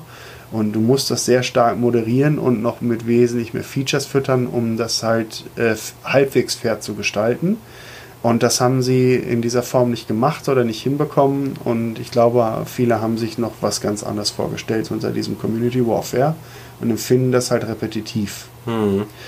Ja, ist so. Und vor allem die äh, Kampf um die Indosphäre ist jetzt äh, seit den letzten Updates, die notwendig waren, auch an sich, was die strategische Karte angeht, total uninteressant geworden. Na, ich fand die schon immer uninteressant, weil die Klane einfach immer durchgelaufen sind und das machen sie auch nach dem letzten Update auch. Ja, es war, war am Anfang, erst am Anfang noch gar nicht, noch nicht so extrem, am, Oh, okay. ganz am Anfang. Also ich, Kurita hatte sich damals ganz gut gehalten äh, und es gab interessante Kämpfe auch mit Haus Davian, Mhm. ne, wo wir dann da äh, Land- oder Planetengewinne oder Gebietsgewinne erzielten. Und das war wesentlich spannender sozusagen damals, aber es kippte bald. Ja. Wo, wobei ich sagen muss, ich spiele am liebsten ähm, die, die äh, Community, äh, com also, Community, Quickplay oder Community Warfare? Community Warfare. Also die Warfare.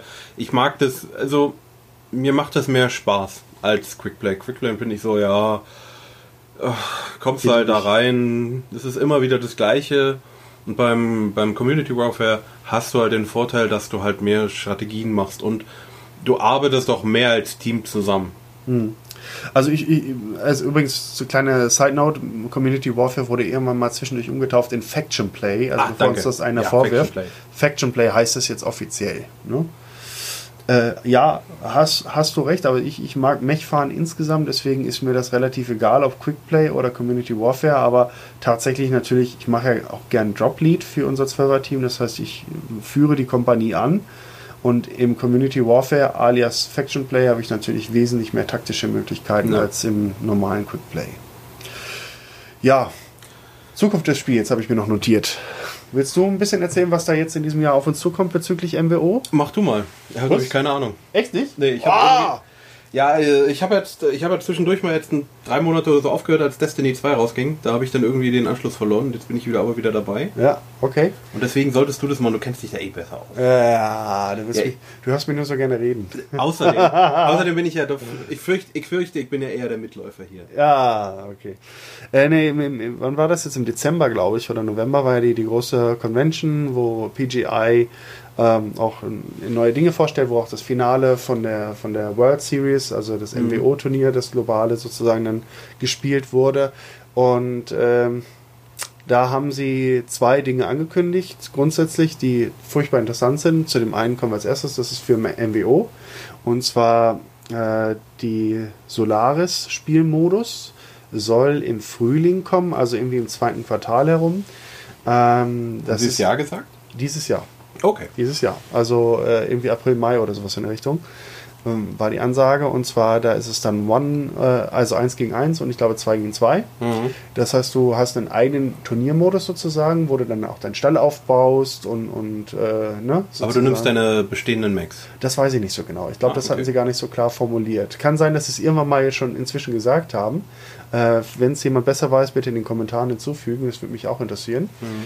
Aber das finde ich insofern interessant, weil es für kompetitive Spieler gut ist, weil ein Zweierteam kriegst du schnell zusammen. Es gibt den anderen kompetitiven Spielmodus schon seit einiger Zeit, Ah ja. genau. aber für acht Spieler.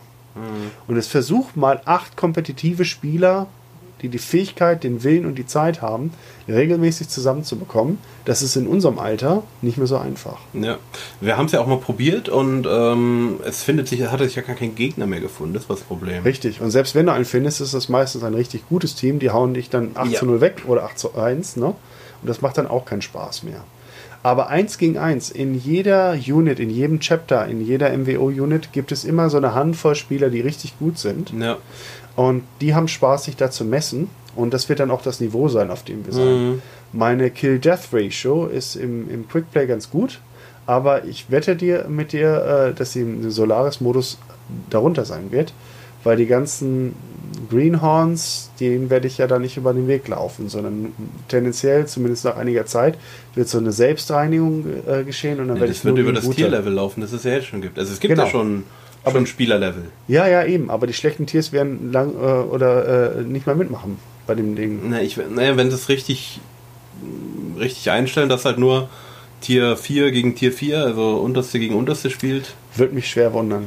Wäre zu schön, um wahr zu sein. So. Ich, ich, ich glaube es nicht. Also von daher, das wird auf jeden Fall spannend Mhm. und äh, sie werden auch eine Solaris-Map noch unabhängig davon noch einführen. Das ist so ein bisschen an den Civil War, also an den Bürgerkrieg zwischen Steiner und Davian angelehnt, Ja. was in den Romanen noch stattfindet. Da gab es auch Kämpfe auf Solaris, die waren sozusagen der Zündfunke für, für diesen, diesen Krieg, diesen Ja. Bürgerkrieg.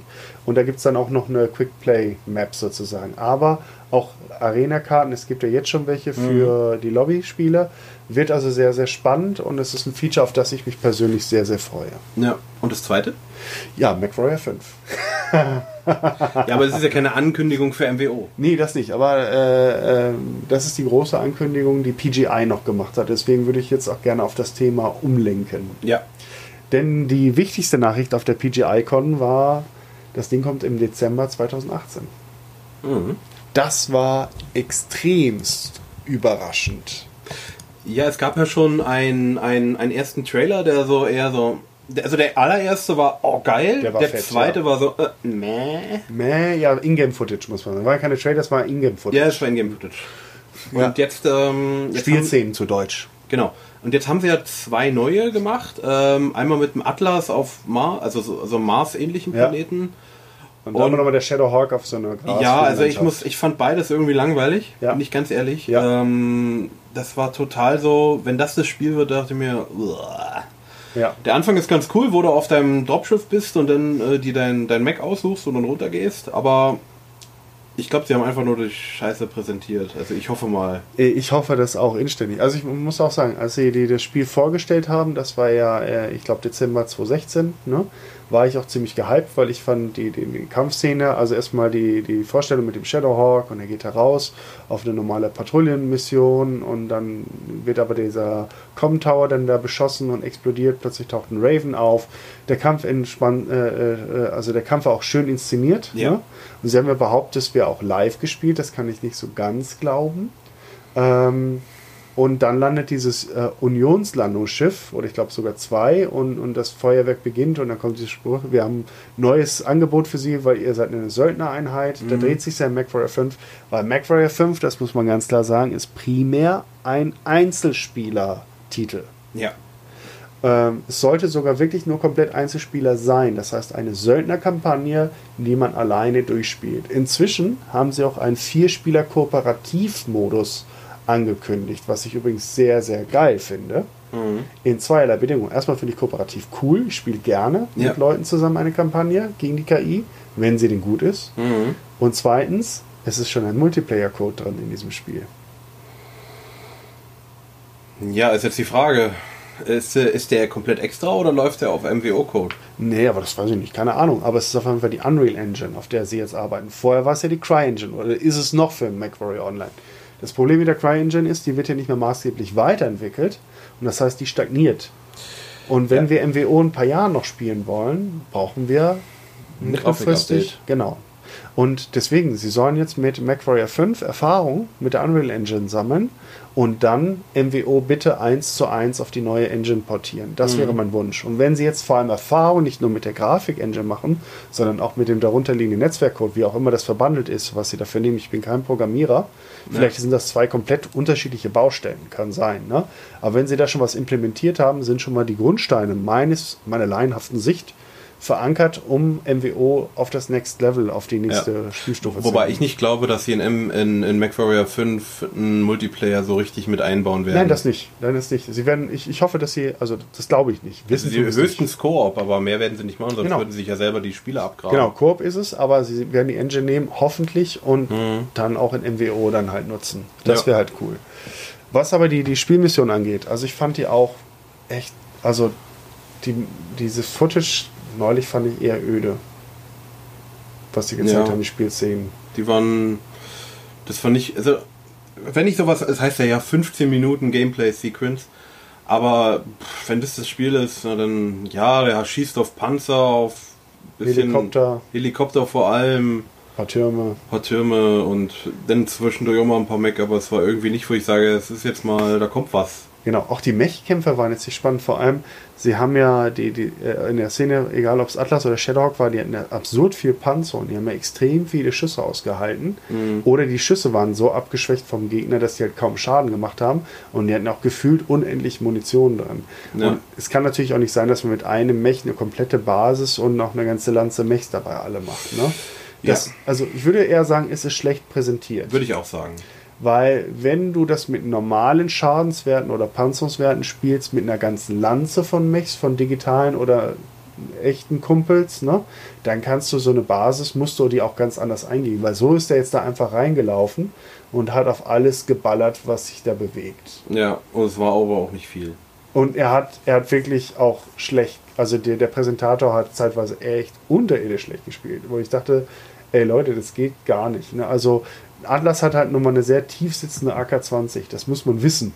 Und da kann man nicht aus jeder Situation die AK-20 feuern, die gehen dann meistens in irgendwelche Erdhaufen oder Hügel Ja. hinein. Ne? Das muss man dann warten, bis der wieder ein bisschen erhöht ist, um schießen zu können. Ja. Ähm, da wir jetzt wirklich nicht mehr viel Zeit haben, weil Okay. unsere Speicherkarte gleich voll ist und Okay. die, wir die anderthalb Stunden gleich geknackt haben, weil bei 1,15 sind wir jetzt schon so grob. Ja, Ähm, kommen wir noch ans nächste. Ähm, Letzte, auf das Battletech- letzte Thema, ja. Genau, Battletech von Har Schemes, Hairbrained Schemes. wie auch immer. Ähm, die haben vorher die Shadowrun-Spiele gemacht. Ja. Ähm, die waren sehr gut, muss ich Ja. sagen. Und die haben auch einen Kickstarter gemacht Ja. und ähm, das nennt sich dann nur Battletech gemacht. Ja. Ähm, es ist, ich würde jetzt sagen, eine Hommage an Classic Battletech auf, dem Computer. Uh, vorsichtig, vorsichtig, vorsichtig, vorsichtig. Also Also ich fürchte, ich habe zu viel aufgemacht jetzt. ja, oder? nein. also erstmal Jordan Weisman ist mit von der Partie, einer der beiden Erfinder von äh, Battletech und äh, Gründungsväter von Faser. Der dem gehört oder der ist der CEO oder Geschäftsführer von, von Hairbrain Schemes und auch damit Shadow, Shadowrun. Das heißt, Ja. seine, seine Herkunft ist klar. Von daher es steckt schon mal unglaublich viel originales Battletech-Herz in diesem Spiel. Ja. Äh, und sie haben äh, einen Angaben viel herumprobiert, wie man Classic Battletech modern auch äh, oder Battletech die, die, die, den Kern des Spiels auf ein modernes Computerspiel portieren könnte. Und deswegen ist es keine 1 zu 1 Umsetzung. Es ist kein Mega Mac. Mega Mac ist ein Free-to-Play-Titel, ne? äh, den man auch im Browser spielen kann. Nee, Client ist das, glaube ich. Das So, ist ein Client, aber der ist Genau. nicht, also den. Der sieht Äh, eher aus wie ein Browser. ja, ja, äh, wir würden niemals empfehlen, sowas zu machen. Wieso? Ja, mit Rechte ist der überhaupt nicht offiziell. Oh, okay, alles klar. Deswegen, also das würde ich niemals irgendjemandem Okay, empfehlen. Aber das ist eine 1 zu 1 Portierung und äh, Das ist auch ja. nur von oben. Ja. Ähm, es gibt ja auch für den Tabletop-Simulator gibt es auch ein Add-on Ja. dafür. Ja, ja, den gibt es bei, bei Steam, der sieht dann auch schön in 3D aus und so, da kann man es auch machen. ja. Ähm, aber die wollen, ähm, es ist auch ein reines Singleplayer, nein, es ist eigentlich ein Singleplayer-Spiel, aber mit einem Multiplayer-Spiel. Und Ja. so was ich gesehen habe, ich habe es auch gebackt, ich habe aber nicht extra gebackt, um in die Beta zu gehen, weil ich finde das Von jetzt Hairbrains, HBS. Ja. Nennen wir es HBS. HBS, HBS Mhm. ist einfacher. Genau. Und so wie ich das jetzt verfolgt habe, ist es ein. Ähm, ich spiele mein, mein Classic Battletech ähm, auf dem Rechner. Also du hast. Äh, hast du Hexfelder schon, ne? Die kannst du einblenden lassen. Äh, das weiß ich nicht, ob man die einblenden kann, aber du bewegst dich über so Koordinatenpunkte Ja. sozusagen. Ne? Also du hast das. Du hast Mit halt. Ausrichtung. Äh, es fühlt sich sehr hexig an, ohne dass du Hexfelder siehst. ja, es ist halt ein Rundenstrategiespiel. Ja. Äh, Taktikspiel. Sag bitte nicht Strategie. Taktik. Rundentaktikspiel, wo man teilweise strategische Entscheidungen treffen muss.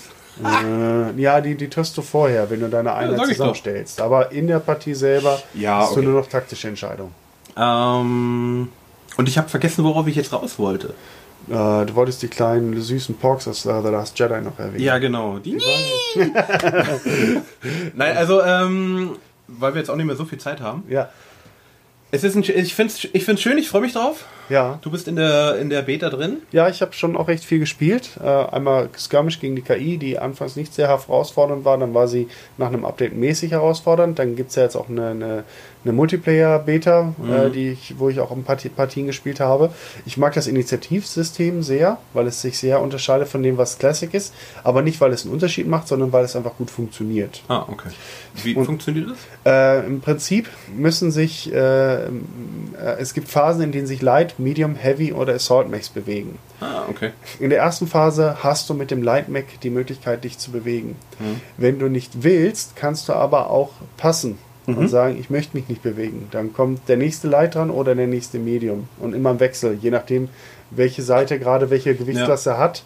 Und somit kannst du dein Light sozusagen bis zur letzten Phase nach dem Assault sozusagen aufsparen, hinter ihn laufen, schießen und in der nächsten Light-Phase, die ja dann wieder die erste ist, dann wieder wegbewegen. Ah, okay. Dann ist mal eine Frage, ähm, du hast also die Schussphasen nicht gleichzeitig, sondern. Doch, doch. Du bewegst dich dann dahinter, schießt, ne? Und dann kannst du dich wegbewegen. Nee, nee, die Frage ist, bewegen sich erst alle, dann schießen alle? Nein, nein. Oder du Bewegen, bewegst dich, schießen. schießen. Genau, bewegen, schießen, bewegen, Okay. schießen. Also jeder, jede Einheit bewegt sich und schießt auch sofort. Ja. Ne? Oder bewegt sich eben nicht. Ne? Ja. Und vor allem äh, durch die Piloten, du kannst in Mhm. jedem Mech eigene Piloten setzen, die Spezialfähigkeiten hast, kannst du sozusagen noch zusätzliche taktische Aspekte mit hineinbringen. Mhm. So Sensoraufschaltung oder was auch immer. Ne? Oder halt, dass der man sehr standhaft ist, so bei einem Atlas, der dann Ja. stehen bleibt und einfach das komplette Feuer fängt und nicht so leicht umfällt. Ne? Finde ich aber schade, dass er nicht dieses, dass er das nicht erst nur ziehen und dann schießen gemacht Das haben. wäre halt Classic Battletech. Aber ich finde diese Situation auch sehr reizvoll, weil du kannst damit gerade mit Light nichts mehr machen. Ne? Aber du musst es lohnt sich dann, die auch mitzunehmen. ne? richtig, auch wegen des Scoutings natürlich, Ja. flankieren. Aber du brauchst das ge- richtige Gelände für, weil wenn du sagst, dem Light natürlich stehen bleiben und da steht ein Heavy Mac in der Nähe vom Gegner, Das ist blöd. dann ist das sehr blöd, dann kann der Light Mac weg sein. Das heißt, Ja. der Light Mac muss schon irgendwo in, in, in Deckung oder außerhalb von Sichtweite stehen Mhm. bleiben und diesen Zug rausmachen zu können. Also es ist Hat also, man eine Erschwernis zum Treffen, wenn sich der Light bewegt hat? ja, natürlich. Ah, okay. Wenn, wenn, wenn, wenn sich die Einheiten bewegen, ist die, schenkt die Trefferchance, die wird in Prozent dargestellt Mhm. für deine Waffensysteme. Du kannst die Waffensysteme einzeln auswählen, wie du Mhm. es halt kennst. Ist also kein Alpha Strike, sondern wirklich, was das angeht, Classic Battletech. Und dann kannst du sehen, okay, hier 78% ist hoch, da nur 40%, weil es ein LRM Mhm. ist oder so und du schon Unterreichweite hast und so. Und das macht schon spaßig. Äh, das Problem ist, ich habe mich nur in den Karten, es sind nur eine Handvoll dabei, Mhm. total satt gesehen. auch an den Mech-Modellen. Und was mich total nervt, ist, dass ich, ich weiß nicht, in den letzten Updates habe ich nicht so mitverfolgt, Hm. ich muss jedes Mal wieder meine Einheit aufstellen. Ja, Jedes gut, Mal das wieder. ist, wird Ah. wahrscheinlich jetzt nur am Anfang sein. Ich möchte gerne bitte Presets haben. Ja. Ich möchte nicht jedes Mal wieder die Mechs aussuchen müssen. Ich möchte nicht jedes Mal wieder aus diesen, was weiß ich, 30 Piloten die, die, die Piloten aussuchen und zuweisen müssen. Das nervt mich Mhm. halt total. Und das hindert mich momentan wirklich daran, regelmäßig zu spielen, weil einfach die Anlaufphase einfach Ja. für mich zu lang ist. Ja. Okay, wann kommt's raus? Oh, es gibt keine richtig definitive Roadmap. Ich habe gestern extra nochmal geguckt. Ich habe nichts gefunden. Es gab jetzt eigentlich nur eine Roadmap bis zu der Multiplayer-Beta. Und jetzt ist es so ein bisschen in der Luft. Es kann sein, dass es irgendwo etwas gibt, was ich übersehen habe. Aber ich habe gestern eine halbe Stunde ungefähr dafür geopfert und Ja. recherchiert. Aber ich habe nichts gefunden. Ich habe nur ein paar neue Screenshots aus der Kampagne gefunden, weil sie jetzt auch Footage-Videos oder Spielszenen Ja, aus der Kampagne gesehen, ja. gezeigt haben. Das sah ganz nett aus. Ähm, Ich glaube, also wenn sie so weitermachen, könnte es nächstes Jahr schon, äh, dieses Jahr schon rauskommen, irgendwann Mitte, Ende. Schwierig, die anderen Probleme mit der Engine, das ist ja die Unity Engine, da gab es Die haben die doch zwischendurch mal gewechselt, oder? Nee, ja, es gab ein Versionsupdate. Ach, so rum äh, war's, ja. Von, von der Unity Engine, äh, Unity Engine und äh, da gab es äh, Probleme, weil da Dinge aufgetaucht sind, die sie so nicht auf dem Radar hatten. Okay. Mhm. Und deswegen hatte sich alles so ein bisschen nach hinten verzögert. Ist mir aber wurscht, Hauptsache das Spiel wird geil und fertig, wenn es rauskommt. Da warte ich lieber ein paar Monate länger. Das ist ein gutes Schlusswort dafür, weil ähm, wir hoffen mal, dass unser Aufnahmegerät jetzt alles aufgenommen hat. Ja. Wenn nicht, ähm, hatten wir halt so viel Spaß. Ja, äh, egal wie, äh, schreibt mal in den Kommentaren, welche Themen ihr äh, intensiver behandelt haben wollt. Das heißt, ob es jetzt eins der genannten ist, also Classic Battletech, Alpha Strike, MWO, äh, MacWarrior 5 oder Battletech von HBS oder vielleicht ein ganz anderes Thema, vielleicht das MacWarrior Ro- äh, Rollenspiel oder so oder die alten Ja. MacWarrior Teile, weiß der Geier was. Schreibt rein, was ihr geil findet. Wir gucken dann, was am meisten genannt wird und dann gehen wir beim nächsten BattlePod intensiv auf ein Thema ein, nennen aber natürlich auch immer so ein paar News aus den aktuellen Entwicklungen so grundsätzlich Battletech dazu. Und ähm, die Regelmäßigkeit ist äh, when it's done. ja, Würde ich sagen, also wir schauen mal, äh, ich sag lieber nichts. Wir gucken mal, wenn wir Zeit haben und dann machen wir das. Und wir arbeiten. alles klar. Immer. Also Gut. danke fürs Zuhören. Jo, Danke an Olli, dass Ja. du hier deine Zeit opferst für meine Idee, einen Podcast zu machen. sehr gerne doch. Und ähm, ich äh, mache noch eine extra Seite noch dazu auf, auf, auf meinem WordPress-Blog für den BattlePod, den bin ich jetzt gerade noch am Bauen. Ja. Ähm, ich release das jetzt erstmal auf meiner Hauptseite, das nennt sich dann der dicke Preuße. Oh. Oh.